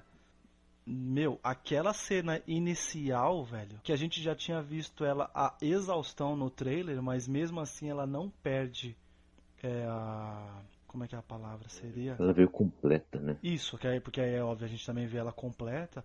E você não perde o entusiasmo de ver ela, porque você sabe que você vai ver muito mais, né? E, cara, ela é linda. O, o, o nome dele aí que eu não sei falar, né? Benedict Cumberbatch. É, é, é o, Bene, o, Ben- o Benedito, né? Como fala aí nas internet, o Benedito, que é um puta de um ator do Uhum. caralho. Ele é um ator gaúcho, né? Benedito Cumberbatch. Nossa senhora! Desculpa, não Caralho! resisti. Você já ouviu falar da iniciativa Praçadores? Mas, é, é, não, o, o elenco é enorme, né? Assim, de, de, de gente boa, né? Sim, é, o Benedito aí, a Tilda Swinton, a... o cara que fez 200 Escravidão, fugiu também o nome dele, que é o... Ah, o nome dele É, lá. é, Sh- é Shewito Shewetel Ejiofor, sei lá como é que fala. Shewito Ejiofor, É. sei lá. O... É, você viu, né? Além de ser o filme com os efeitos visuais mais fantásticos, são as, com o filme com os personagens com os piores nomes pra gente falar no cast. Ah, talvez a que, a que menos tenha tido destaque foi a Rachel McAdams. Não, né? totalmente, ela é quase esquecida ali no meio do filme. Mas assim, cara, puta elenco de ator muito bom, cara. Só, só ator top ali. Não, é. his- his- História boa, evolução do personagem, né? Tipo, tudo bem que ele. ele, ele puta, velho, é foda isso, né? Ele é um. quase um copy e cola, né? Do Homem de Ferro 1, mas sem aquele entusiasmo porque ele não é o primeiro filme, né? Ele tem o, o efeito visual lindo, tipo, o elenco é bom, mas, cara, a evolução do personagem é quase igual a do Tony Stark, né, velho? Tem que aprender a ser humilde. Mas nos quadrinhos é assim também, né? Então é meio difícil de escapar. É, não, não, não, não, não dá pra cobrar, né? Não dá pra que não seja assim. Mas assim, é o, o que o filme se propõe, ele entrega, sabe? Então ele tem seus méritos. Eu, eu, colocaria, eu concordo com tudo que o Júlio falou, mas eu, eu também por, é, por um. Tivesse pôr um defeito nele. Ah, eu acho que eu também é, ia pôr o vilão, sabe? Eu não gosto. O, vilão, o Nelson gosta mais que eu, mas eu não gosto do vilão do, desse filme. Eu acho E o ele. ator é foda, hein, mano? É, o Michael Madsen, que é o, o Hannibal do, É, do o seriado. Hannibal. Ele é muito bom. Mas eu acho ele também um vilão mais esquecido. Ele não é tão marcante assim, ele não. Eu acho que o desenvolvimento dele não é tão bom. O Nelson discorda de mim, mas é até é, o que eu acho dele. É, o Nelson não tá aqui pra defender ele, nós vamos falar mal mesmo do dele. Não, mas eu também. Eu também não acho ele ruim, não. Não, não, ele Eu acho que ele poderia ter sido é mais. mais explorado. Também não acho ele um vilão ruim, ele só não é, não é bem explorado, como a maioria dos vilões da Marvel. Isso que é foda. E. Acho que é só, né? Acho que não, é de defeito, eu só coloquei até mesmo vilão. Faltou explorar um pouco mais também a personagem da Rachel McAdams, que achei que tava um desperdício nesse filme, que uma puta atriz lá só deram alguns minutos de tela pra ela. E depois ela tem que ser a dos Além Defesa. E eu acho que o, o treinamento dele poderia ser com menos piada. Também, também. Puta, obrigado por ter me lembrado disso. Eu acho que se fosse um treinamento mais sério, é, acho que a gente não reclamaria tanto do. Talvez até da Fórmula Marvel do filme, sei lá. Cara. Tem uma cena que é uma cena que é humor, acho que desnecessária, que é a parte lá da, da capa dele, que fica aprendendo ele toda hora. Sim, é uma cena, sabe, que não. se- Ela não foi tão, ela não foi tão Mas é engraçada. um filme que a gente é apresen- apresentado pra uma, pra uma. Mais uma joia do infinito, Sim, né? Joia do tempo. Que é o. Inclusive, o olho- olho do curiosidade, olho- né? Mudaram a, a função do olho de Agamotto no filme, né? Que nos quadrinhos ele tem outra função, mas. Aí até que encaixou bem com a proposta do universo da Marvel no cinema. Então não reclamei tanto. E uma coisa que eu gosto muito do filme, apesar de que eu vejo tipo muita, muita gente reclamando, pelo menos no grupo de WhatsApp, quando a gente coisa e infinitos vídeos de YouTube que eu vejo, que é a forma como ele derrota o, o vilão. E eu gosto muito, cara. Que ele ganha o cara pelo Amor, Vem cansaço. barganhar. É, eu Quem, ó, sabe o que é foda? Um monte de gente não gosta desse aí, mas eu duvido que não usa a frase aí quando vai falar com a mãe aí que quer sair, quando vai pedir um pouco de aumento de mesada com o pai, aí eu duvido que não chega lá e fala, aí pai, vim barganhar, mamãe, vim barganhar, mas não gosta do final. É, eu, eu, gostei também porque, assim, se ele tivesse ganhado na porrada do vilão, ia ser muito forçado, porque primeiro que ele não tem treinamento para isso, e segundo que o vilão ia ser é muito mais forte que ele, então... Cara, ele tinha, tinha que ganhar, sabe, na malandragem, na, na lábia, porque não tinha como ele ganhar do Dormammu naquele momento. E, e, é um filme que. E, então, e aí nesse caso mostra o, o, o, quão poderoso ele é sem precisar ser um mestre das artes marciais, né? Ou da, de qualquer é, é outro tipo de, de luta corporal, né? É, é mais crível o, o final desse filme. Uhum.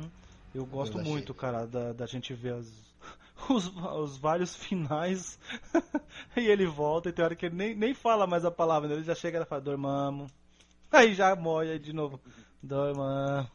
eu, eu gosto, eu gosto muito, cara. E outra coisa, tem animação também, estilo aquele do de Ferro que comentamos, chamada Doutor Estranho, em que é a origem do Doutor Estranho e ele enfrentando o Dormammu também. É, também é uma animação bem legal que vale a indicação, se quiser assistir. É, é um filme em animação que foi feito direto para DVD. É bem legal. Tem aí nas internets. Mas vamos lá, amigos.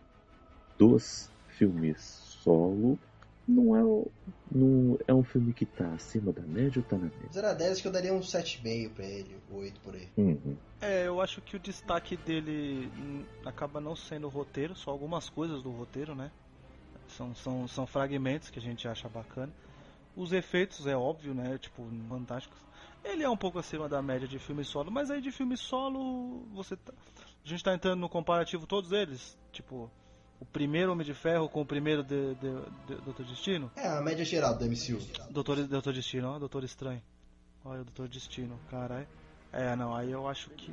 É, acho que ele tá um pouco abaixo aí, mas ele é um filme que dá para rever de boa. Mas eu, eu uma, uma, um ponto muito positivo desse filme é a, é a, psicodelia que ele faz, né? Que tem a parte que a Tilda Swinton vai fazer o, o Benedito lá viajar, na, viajar no ácido ali.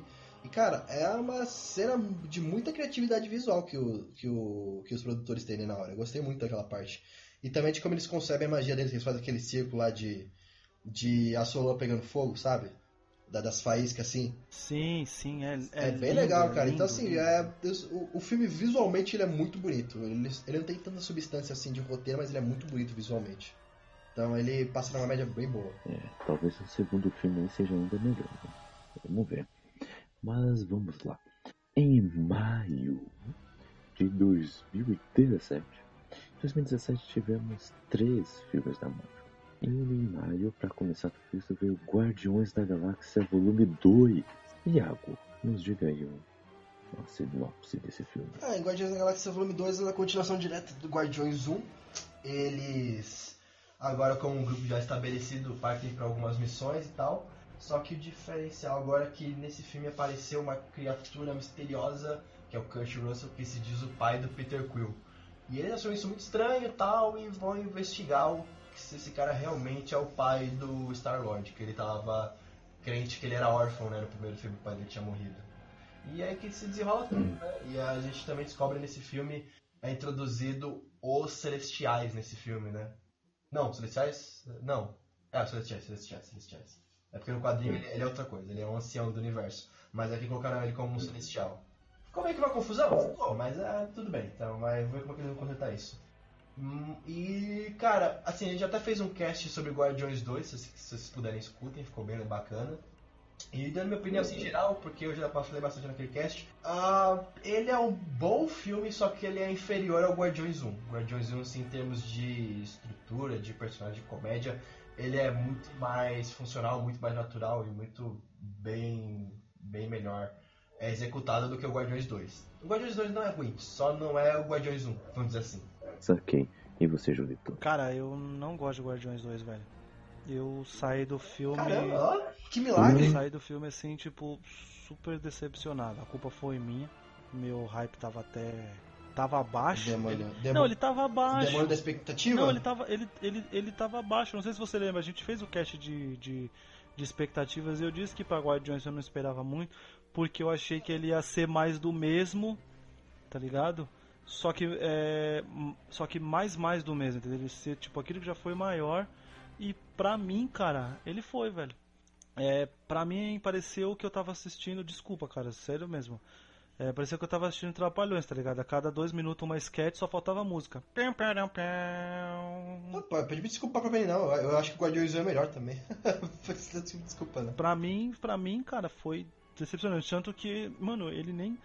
Quando eu fui fazer a, a lista aqui das coisas que eu precisava falar, só quando o Kaique falou a quantidade de filme que eu me liguei que eu não tinha posto Guardiões 2 aqui, velho de tão. Uhum. Sério, sério mesmo, cara. Cara, e Júlio, eu concordo, eu concordo muito com você, cara. O timing cômico não é o mesmo do Guardiões, não, sabe? Eu acho que o timing lá é melhor. Cara, é muito exagerado, Iago. Muito, muito. É. Não, não precisava de tanta piada, né? Eu Olha, cara, é, eu e a Deuda a gente saiu assim do filme, tá ligado? E tipo. É, foi tipo assim, a gente saiu em silêncio. Primeiro que já começa cinco cenas pós-crédito, tá ligado? Aonde se salva uma, que é lá que mostra aqueles aquele povo lá pintado de ouro lá, que a gente entende ali que é o casulo do, do, do Adam Warlock, né? Pelo menos é o, é o casulo dele.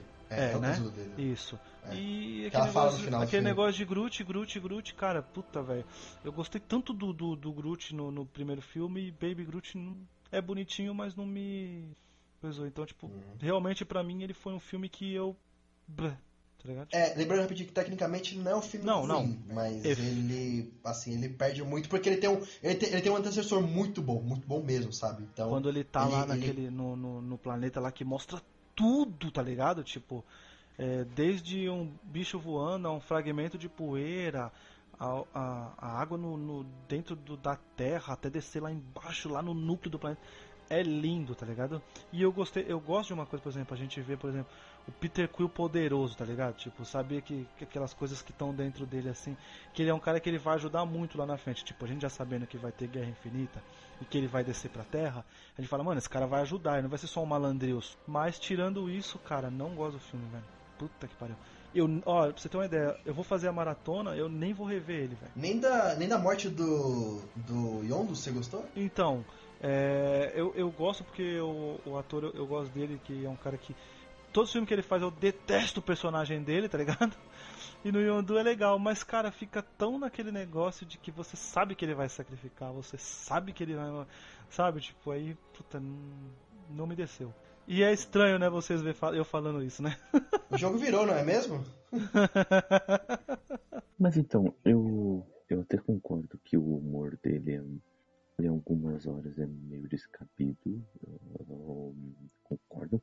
Mas em outras horas também eu acho que tem algumas cenas que são divertidíssimas, assim, até que se encaixam, principalmente com o Drax. O Drax é a estrela desse filme. E mas eu acho que é legal esse filme também em como é desenvolvido a relação de cada personagem dele com dele em si, dele também na relação dele com o que ele tem como família, né?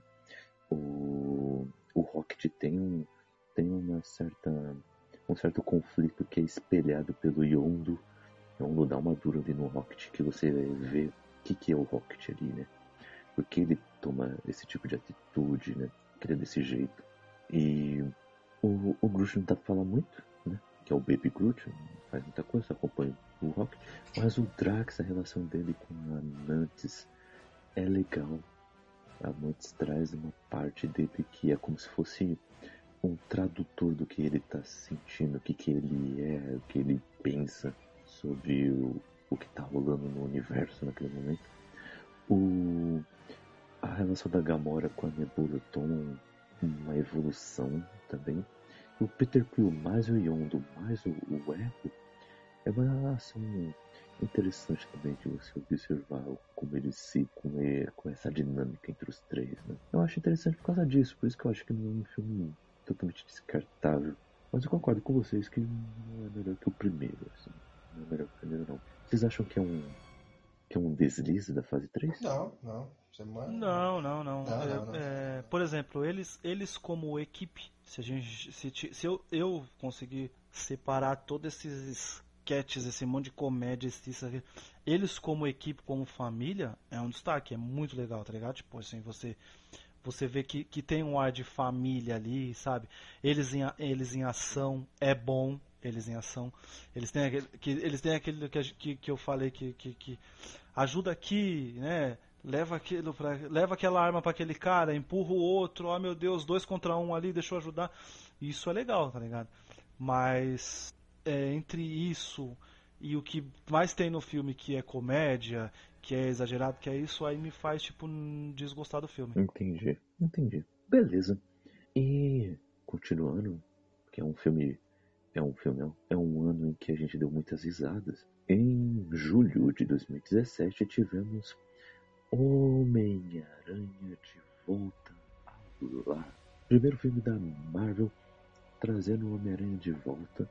Homem-Aranha que foi introduzido em Guerra Civil um ano antes. E agora é mostrado uma, um, um novo foco no Homem-Aranha, né? É focado mais nele na escola com Peter Parker. Deixa eu dar uma sinopse para vocês. O Homem-Aranha, nosso querido Peter Parker, agora ele é um aprendiz de Vingador. E com, essa, com esse papel de mentor vindo do Tony Stark.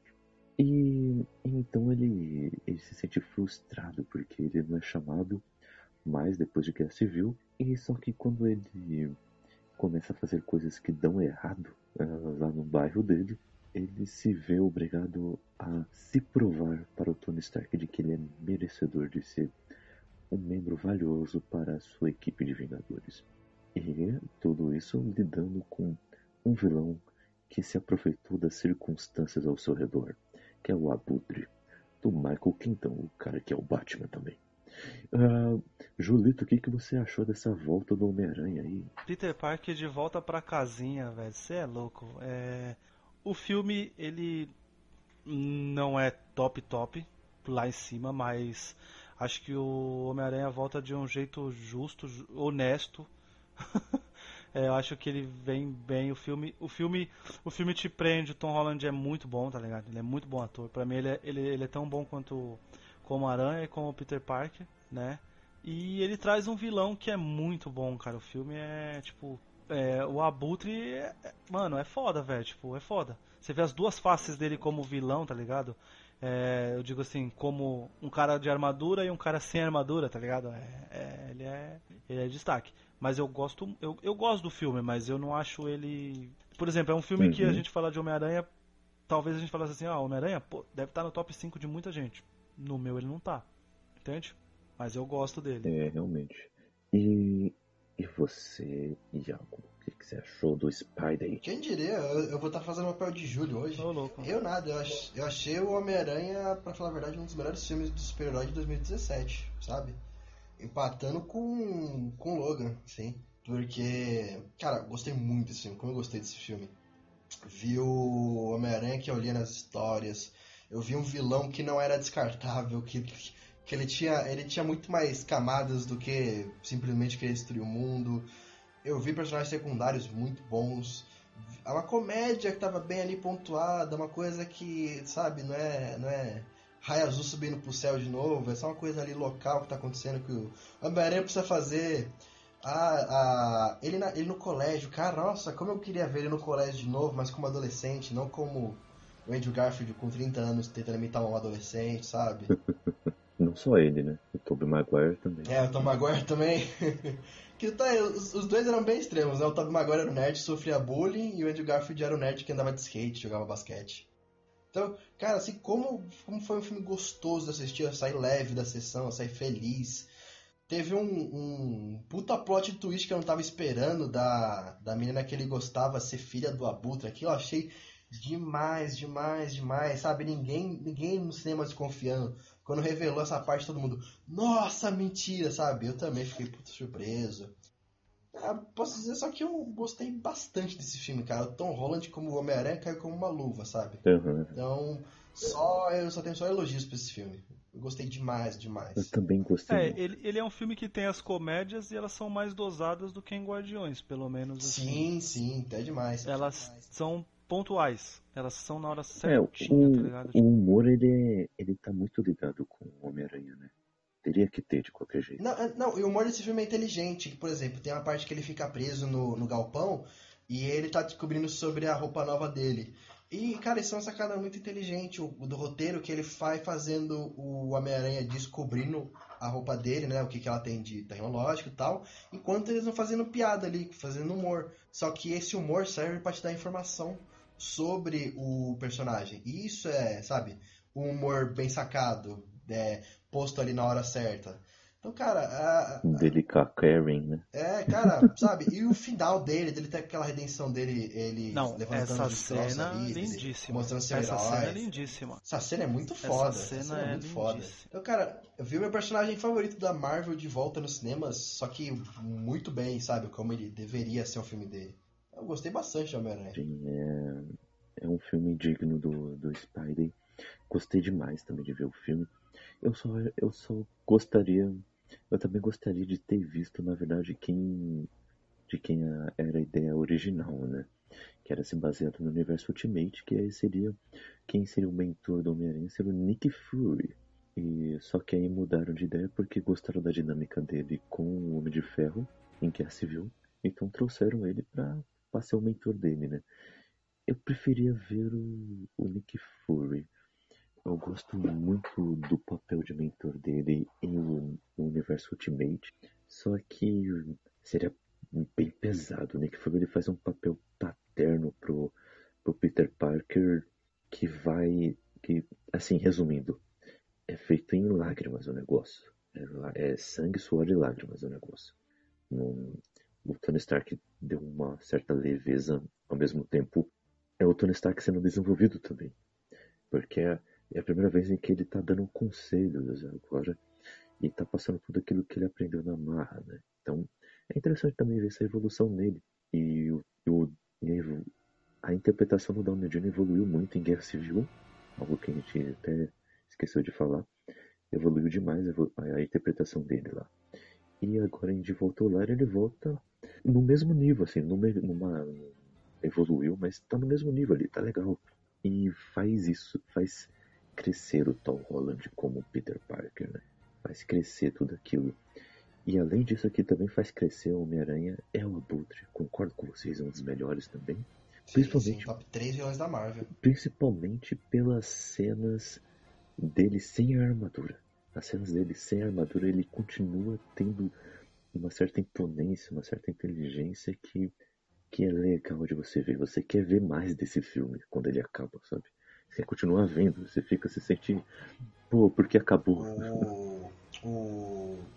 O. Cara, não sei se é o nome dele, Michael Keaton. Michael Keaton tá muito bem nesse, nesse papel. E, e ainda bem que esse filme não é o que eu mesmo temia, eu, eu assumo. Que eu achava que ele poderia ser um Homem de Ferro 4, tá ligado? Uhum. Uhum. Dar muito destaque pro, pro Tony Stark e deixar o, o Peter como um secundário no próprio filme dele. E não é. As, as aparições do, do Stark são aquelas aparições fodas do mentor mesmo, tá ligado? Tá vendo? É assim que você usa o marketing, é assim que você usa o roteiro. Você engana o público para não surpreender na hora do filme. Oh, Isso olha é aí. fantástico, cara. Como deu certo, tipo, que, que alegria que aconteceu isso. Fiquei, fiquei muito satisfeito mesmo. Isso sim foi uma coisa que fez eu sair do cinema satisfeito. Falei, ó, os caras me deram uma volta. Então será que na verdade nesse- no Guerra Infinita o Thanos vai ser o herói do filme? Interrogação. Ou pior, né, Iago? Já que ele não apareceu, será que Gavião Arqueiro é o vilão?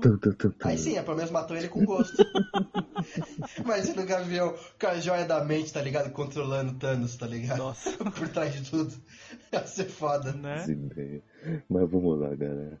O Homem-Aranha de Volta ao Lar é um dos melhores filmes de origem da, do MCU. Sim. Ele é bom, Com ele é muito bom. Ele, ele, Muito ele, melhores. eu, é, Excelente. eu, é, o- é o que eu falei, tipo assim, eu, ele não tá no meu top 5, mas ele é muito bom, tá ligado? E eu acho ele bem, acho ele bem, bem bacana. Pô, é o Aranha, caralho, tipo, Uhum. tá ligado? Beleza. Ele, é o, ele, ele tem o tratamento que merece, É. tá ligado? É, é o, é o cabeça de telha.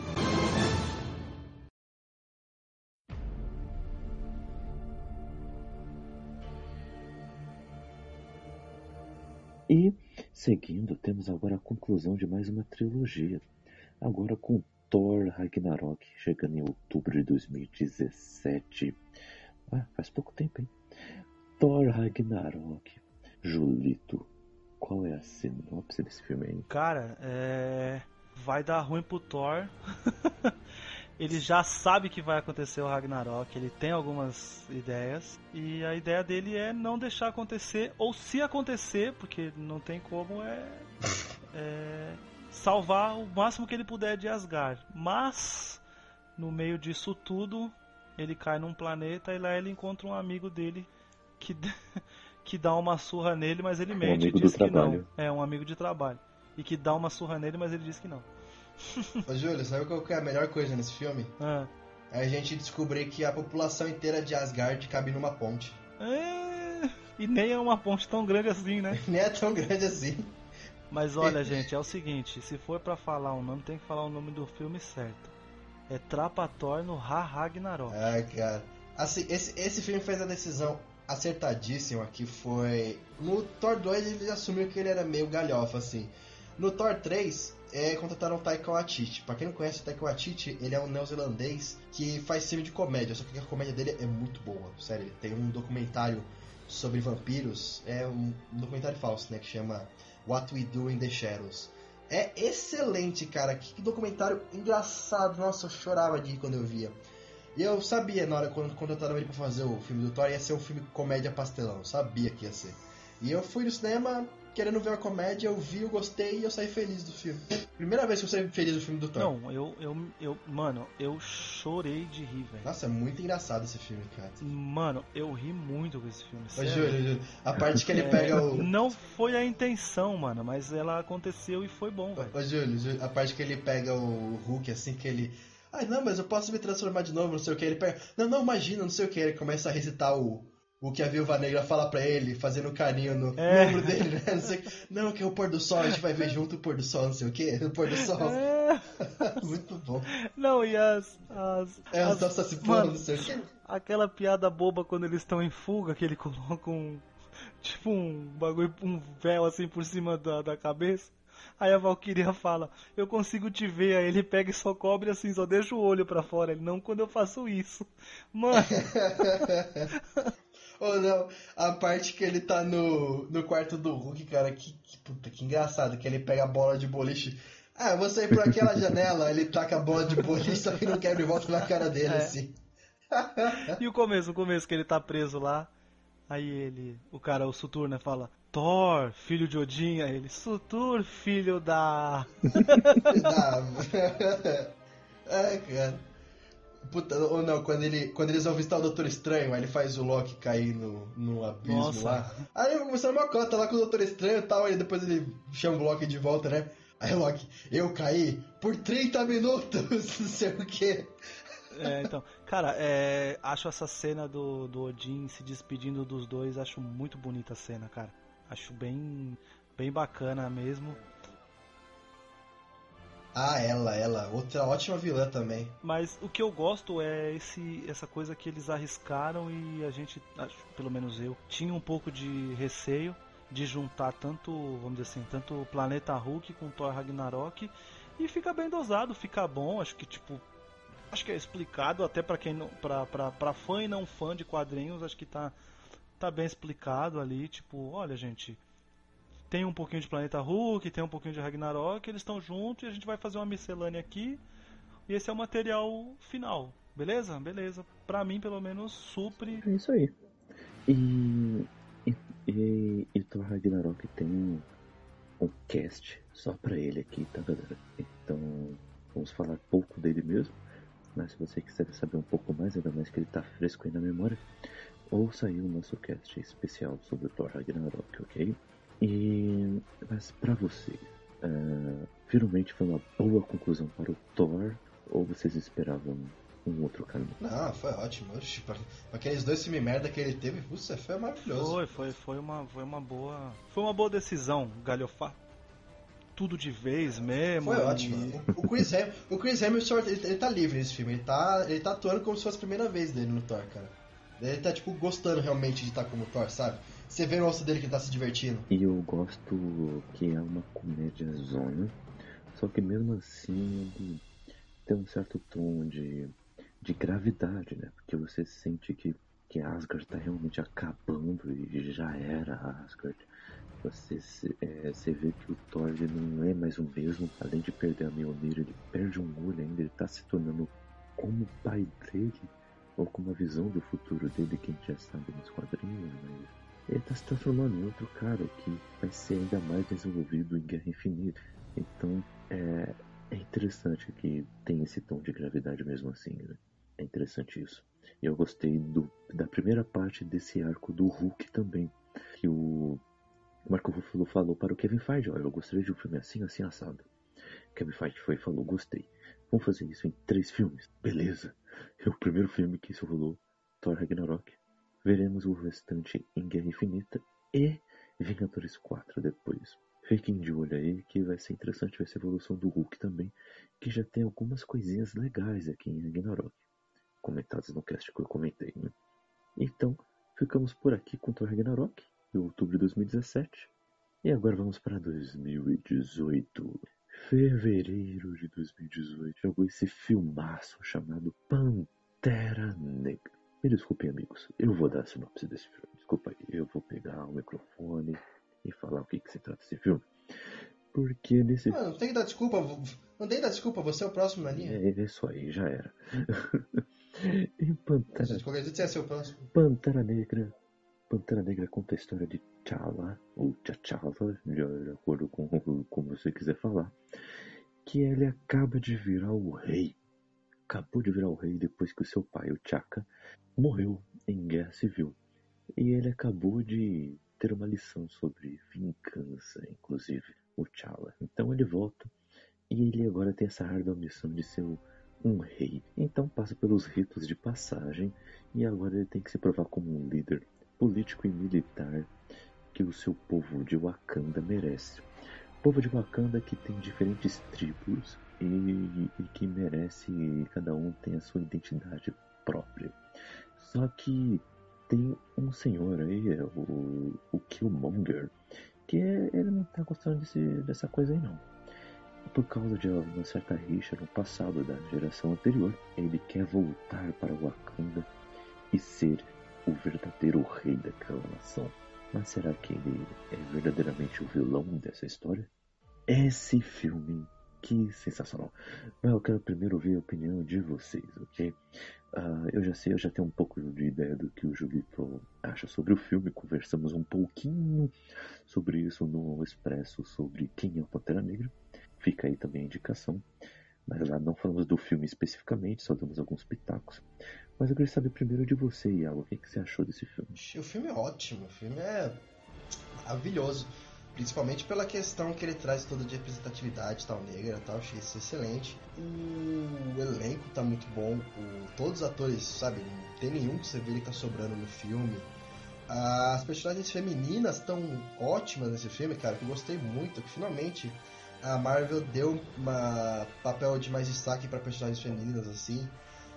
Uh, o enredo dele tá excelente. O o Wakanda, sabe? O Wakanda é viva nesse filme. É, eu conheço muito mais em Wakanda né, nesse, nesse um filme do Pantera Negra do que eu conheço Asgard em três, tá ligado? Cuidado que o Ryan Coogler teve pra fazer o filme é muito bom. Cara, o filme do Pantera Negra é, foi um. Foi, assim, foi um, um ar novo que a Marvel teve, que ela se arriscou bem em ir para esses lados assim de fazer uma representatividade, mas não fazer só por fazer, sabe? Fazer realmente um filme bom. Então eu gostei muito disso. Eu acho que o filme ele tem seus defeitos em termos de técnico de efeito especial, sabe? Porque de vez em quando assim dá pra você ver uns bonecão ali de borracha, parece o, o filme do Hobbit ali, o Legolas. Mas isso não estraga em nada o filme, só uma pequena coisinha assim que, eu, que, que, que, me incomodou durante o filme. Que também que as partes de ação são muito escuras. Graças a Deus eu não vi em 3D, e mesmo assim achei um pouco escuro. Mas, cara, tirando isso, o filme é, o filme, é, filme tá fantástico. Eu concordo com efeito especial, porque, por exemplo, a cena final, sem ser do. de. de do meio dos créditos, né? Porque não tem efeito especial ali, mas no, no finalzinho do filme ali também, quando posa a nave de Wakanda lá, no, lá em Auckland, o, efeito especial não tá bem finalizado, concordo ali também. O, na batalha. A luta dele, a luta final dele do, com, com o Killmonger é, é, é bem escura, é, tipo, às vezes você não entende o que tá acontecendo, sabe? Eu, mas sim, cara. Eu, eu acho. Não, não tira muito mérito do filme. É, eu acho que é escura, mas Ainda mais porque a outra parte da batalha final se passa de dia, no, meio do, no meio do, do, daquele palco que a gente vai ver. Que a gente está vendo em Guerra Infinita também. Acho que o principal legado desse filme, é, além da representatividade tudo, também é mostrar Wakanda, cara, que foi um puta acerto do, da Marvel. Foi provavelmente a melhor, melhor cidade, melhor local que já se desenvolveu durante os filmes. Então, gostei muito, muito de ver Wakanda, a cultura, o povo, a design de produção, tá tudo muito bem Uhum. feito. Tomara que não seja destruído em Guerra Infinita. Ah, tô, tô sentindo mais pelo, pelo Wakanda do que pelos personagens. Olha, vai morrer, o- vai morrer o Hawkeye e vai dizimar o Wakanda, já tô vendo. Não! Aí, aí, sofra, Agora sofra, sofra, Kaique. Mas que filme, senhores. Júlio, diga mais aí sobre esse filme. O que, que você achou? Esse filme, cara, é um filme que todo mundo precisava dele, tá ligado? Tanto, tanto a Marvel precisava que. Ela precisava fazer essa inclusão, como o Iago falou, tá ligado? Ela realmente precisava mostrar que ela tava, tava olhando pra todo mundo, entendeu? E o fã precisava. É, o, o, o Iago pontuou. É que assim, gente, é, às vezes eu vou falar algumas coisas, por exemplo, com coisas de representatividade, e tipo, eu, eu me sinto meio fora disso pra falar de representatividade, tá ligado? Já conversamos já num cast, por exemplo, de X-Men, eu detesto a palavra minoria, tá ligado? Detesto, tá ligado? Tipo, no final de contas, todo mundo é humano, então não tem esse negócio de minoria. Mas, mas eu entendo essa necessidade de que precisa ter essa definição para algumas pessoas talvez se sentirem menos mal, tá? Não é porque elas estão preocupadas com, com todo mundo, essa é a verdade. Mas falando de personagem, cara, é, o filme é maravilhoso. O, o Pantera Negra, ele é um personagem que se você começa a ler ele, você se apaixona e quer ler todas as histórias dele, tá ligado? E eu adorei, assim, adorei o ator. O ator, ele nem é lá essas coisas, tipo... Eu assisti esses dias um filme dele, de briga de rua aí, acho que é King o nome, é um filme da Netflix. E o filme é, é bacana, mas você vê que ele não é um ator assim de destaque. Mas o personagem caiu como uma luva pra ele, tá ligado? Quando, quando ele ri, você ri junto com o cara, você fica é, satisfeito, entendeu? Você quer ser amigo dele e de toda a família dele, tá ligado? Pô, é, é- como é que é o nome da irmã dele? Da personagem ou da atriz? A, ah, não, a, a personagem, é Suri, né? Shuri, Shuri. Shuri. Cara, você quer ter, quer ter uma amiga como a Shuri, tá ligado? Ela é muito divertida, ela é muito alto astral, entendeu? Mas ela, quando precisa ser séria, ela é também. A- Olha, cara, é, falar bem de Pantera Negra é um absurdo porque falar de Pantera, falar Pantera Negra já é qualidade, tá ligado? Já devia ser tipo um, já devia até ser ser um elogio, tá ligado? Você tá tão bonito hoje como o filme do Pantera Negra. Você tá tão Pantera Negra hoje. É... Ô, mano, o filme é lindo, cara. Ele é maravilhoso. Você é louco. Vai, Kaique, elo- elo- elogia agora também você. Ah, eu vou elogiar. Cara, eu fui assistir esse filme no cinema, eu falei, falava, pá, Raquel, a gente tem que assistir esse filme. E, não pode passar muito tempo não. Tem que assistir logo. E ainda bem, porque caramba, eu gostei demais. Primeiro, primeiramente, o roteiro dele ele é, ele é tão redondinho, porque é um dos primeiros vilões, assim, porque assim, tem vilões bem trabalhados na Marvel que, que beleza, são bem trabalhados, você gosta deles, só que você não concorda com os seus pontos de vista. Por exemplo, vou citar aqui o, o, o Loki. Você acha ele um vilão legal, mas você não tem muito como se relacionar com ele, entender tão bem assim.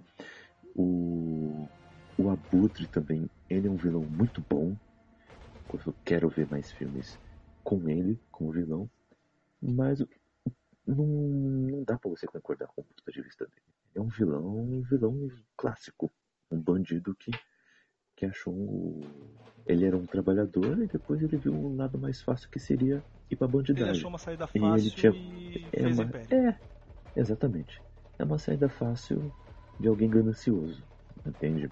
Não tem como você se relacionar com isso. Não, não, o- não, tão, não tão fácil, né? Porque pilotar aquele traje deve ser difícil. É, sim, mas, mas mesmo assim, né? O, o, o que talvez chegue um pouquinho mais perto fosse o Zemo por causa de ser uma coisa muito pessoal, né? Os heróis foram os vilões na vida dele. Então, na cabeça dele, ele tá sendo o herói do filme, né? Ele tá é, fazendo sua pequena vitória ali e a vingança está consumindo ele. É como o Pantera conclui, inclusive, no filme. Dá para você entender o ponto de vista, mas você não concorda também, mesmo assim. Agora, em Pantera Negra, Killmonger, que vilão, vilãozaço. Você não concorda com todas as ações dele, mas mesmo assim, você entende os pontos de vista dele e você se vê, inclusive, muitas vezes ali. Não, verdade, o que, que ele está falando é verdade. Concordo com ele. Não tem como. É, você, você realmente se importa com o que, que ele pensa. E, e a conclusão dele foi uma das melhores conclusões também que eu já vi no, no cinema da Marvel. O Wakanda tá muito bem, eu quero ir para lá. O, o Pantera agora ele tem uma imponência, né? Ele, ele também tem um desenvolvimento tão bom que ele você vai sim, é, você vai ser convencido da importância dele em Guerra Infinita, por exemplo. Eu, com a fase 4 chegando aí também, ele vai ter um nível de importância cada vez maior e, e não vai ser forçado, vai ser natural. Porque é um cara que é um líder nato. E é excelente esse filme. Eu me arrepio em diversas cenas. Seria uma pena se o Pantera morresse em Guerra Infinita, né? Olha isso, mau caráter. oh, posso, posso contar um off-topic aí, mas do filme do Pantera? Eu tava tão ansioso pra, por esse filme, cara, que eu, eu passei mal no cinema, velho. De tão ansioso que eu tava pelo filme, é, eu tive que sair um pouco da sala de cinema para dar uma respirada que meu coração começou a palpitar, palpitar, palpitar muito forte, cara. É sério mesmo. De tão ansioso que eu tava. Pela... Sério? Sério, velho. Ó, é, da, da, da Deuda depois até falar pra minha mãe, tá ligado? Falar, ó, primeira vez em quase quatro anos de namoro que eu vejo o Júlio saindo da sala de cinema. Eu passei mal, cara, de tão ansioso que eu tava. E foi logo depois daquela cena lá na. A cena do carro, tá ligado? Que a Shuri tá pilotando o carro e ele tá em cima e naquela perseguição assim. Logo depois daquela cena eu, eu tive que dar uma saidinha. Mas foi uma saída de 5 minutos, não perdi uhum. nada ultra importante, né? Depois a Deuda até falou pra mim o que aconteceu. Mas, nossa, cara, que coisa, velho. Que... Mas é, é, quando a gente gosta muito, né? Quando a gente gosta muito de uma, de uma coisa, a gente tá tão ansioso, acontece isso, cê é. É um filme que não decepcionou o hype, né? Não. O hype para esse filme era grande, e não decepcionou, né? Não, o, o, o vilão, o vilão, o, o Kaique, ele é um extremista, mas ele não é um extremista sem nexo, tipo assim, ele não tá defendendo uma bandeira nula, tá ligado? Tem um pouco de nexo no que ele fala, o problema é como ele quer resolver, tá ligado?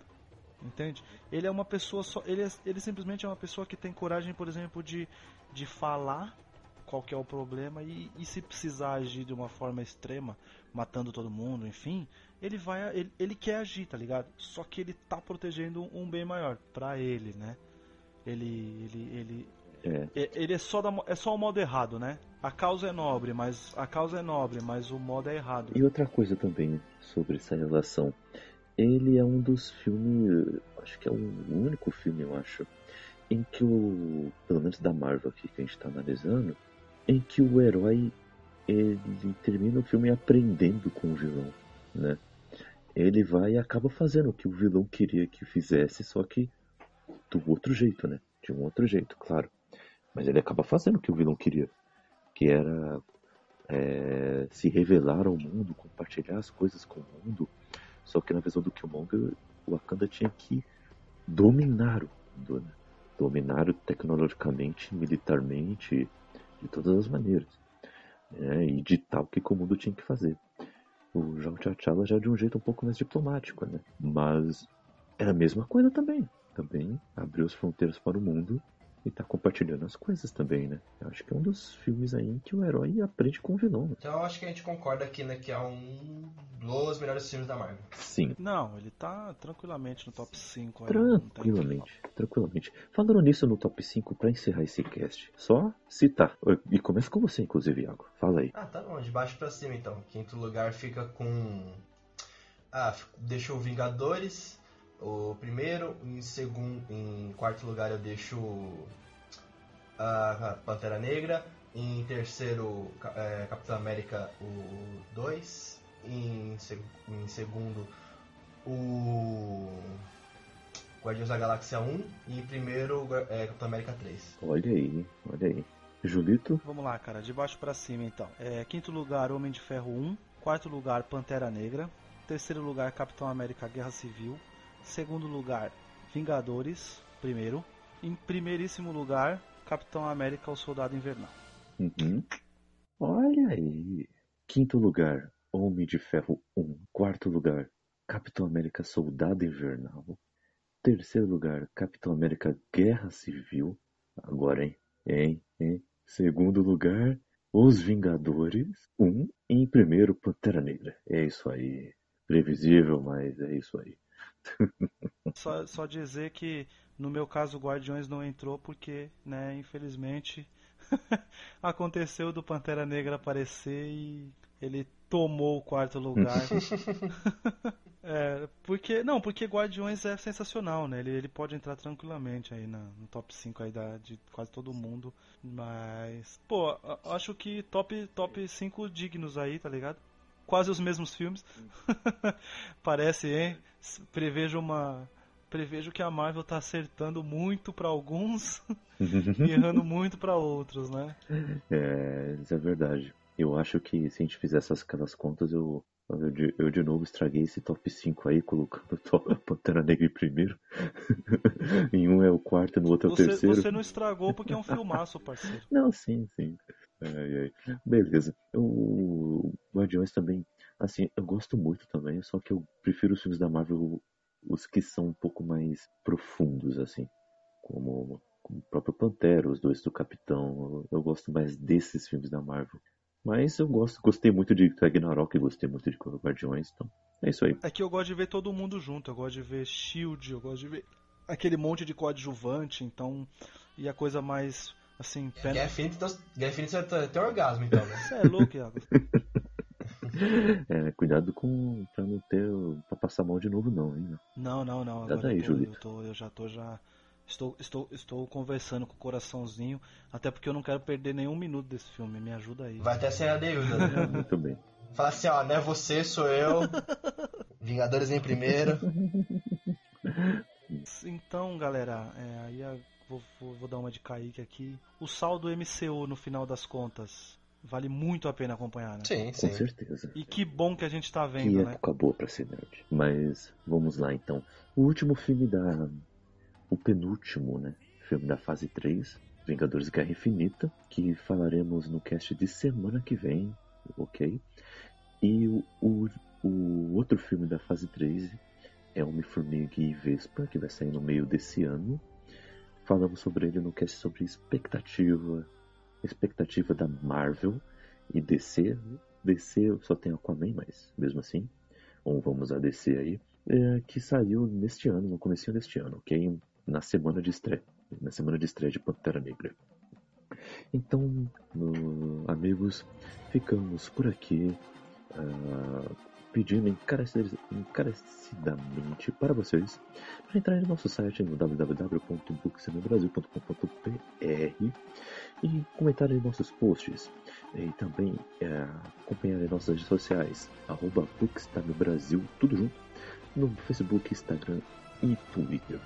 Temos aí o nosso grupo do WhatsApp, Captain Lovers. Entra aí, viu? Bate papo com a gente aí. Vamos continuar esse papo aí. Só clicar no link da descrição aí, ok?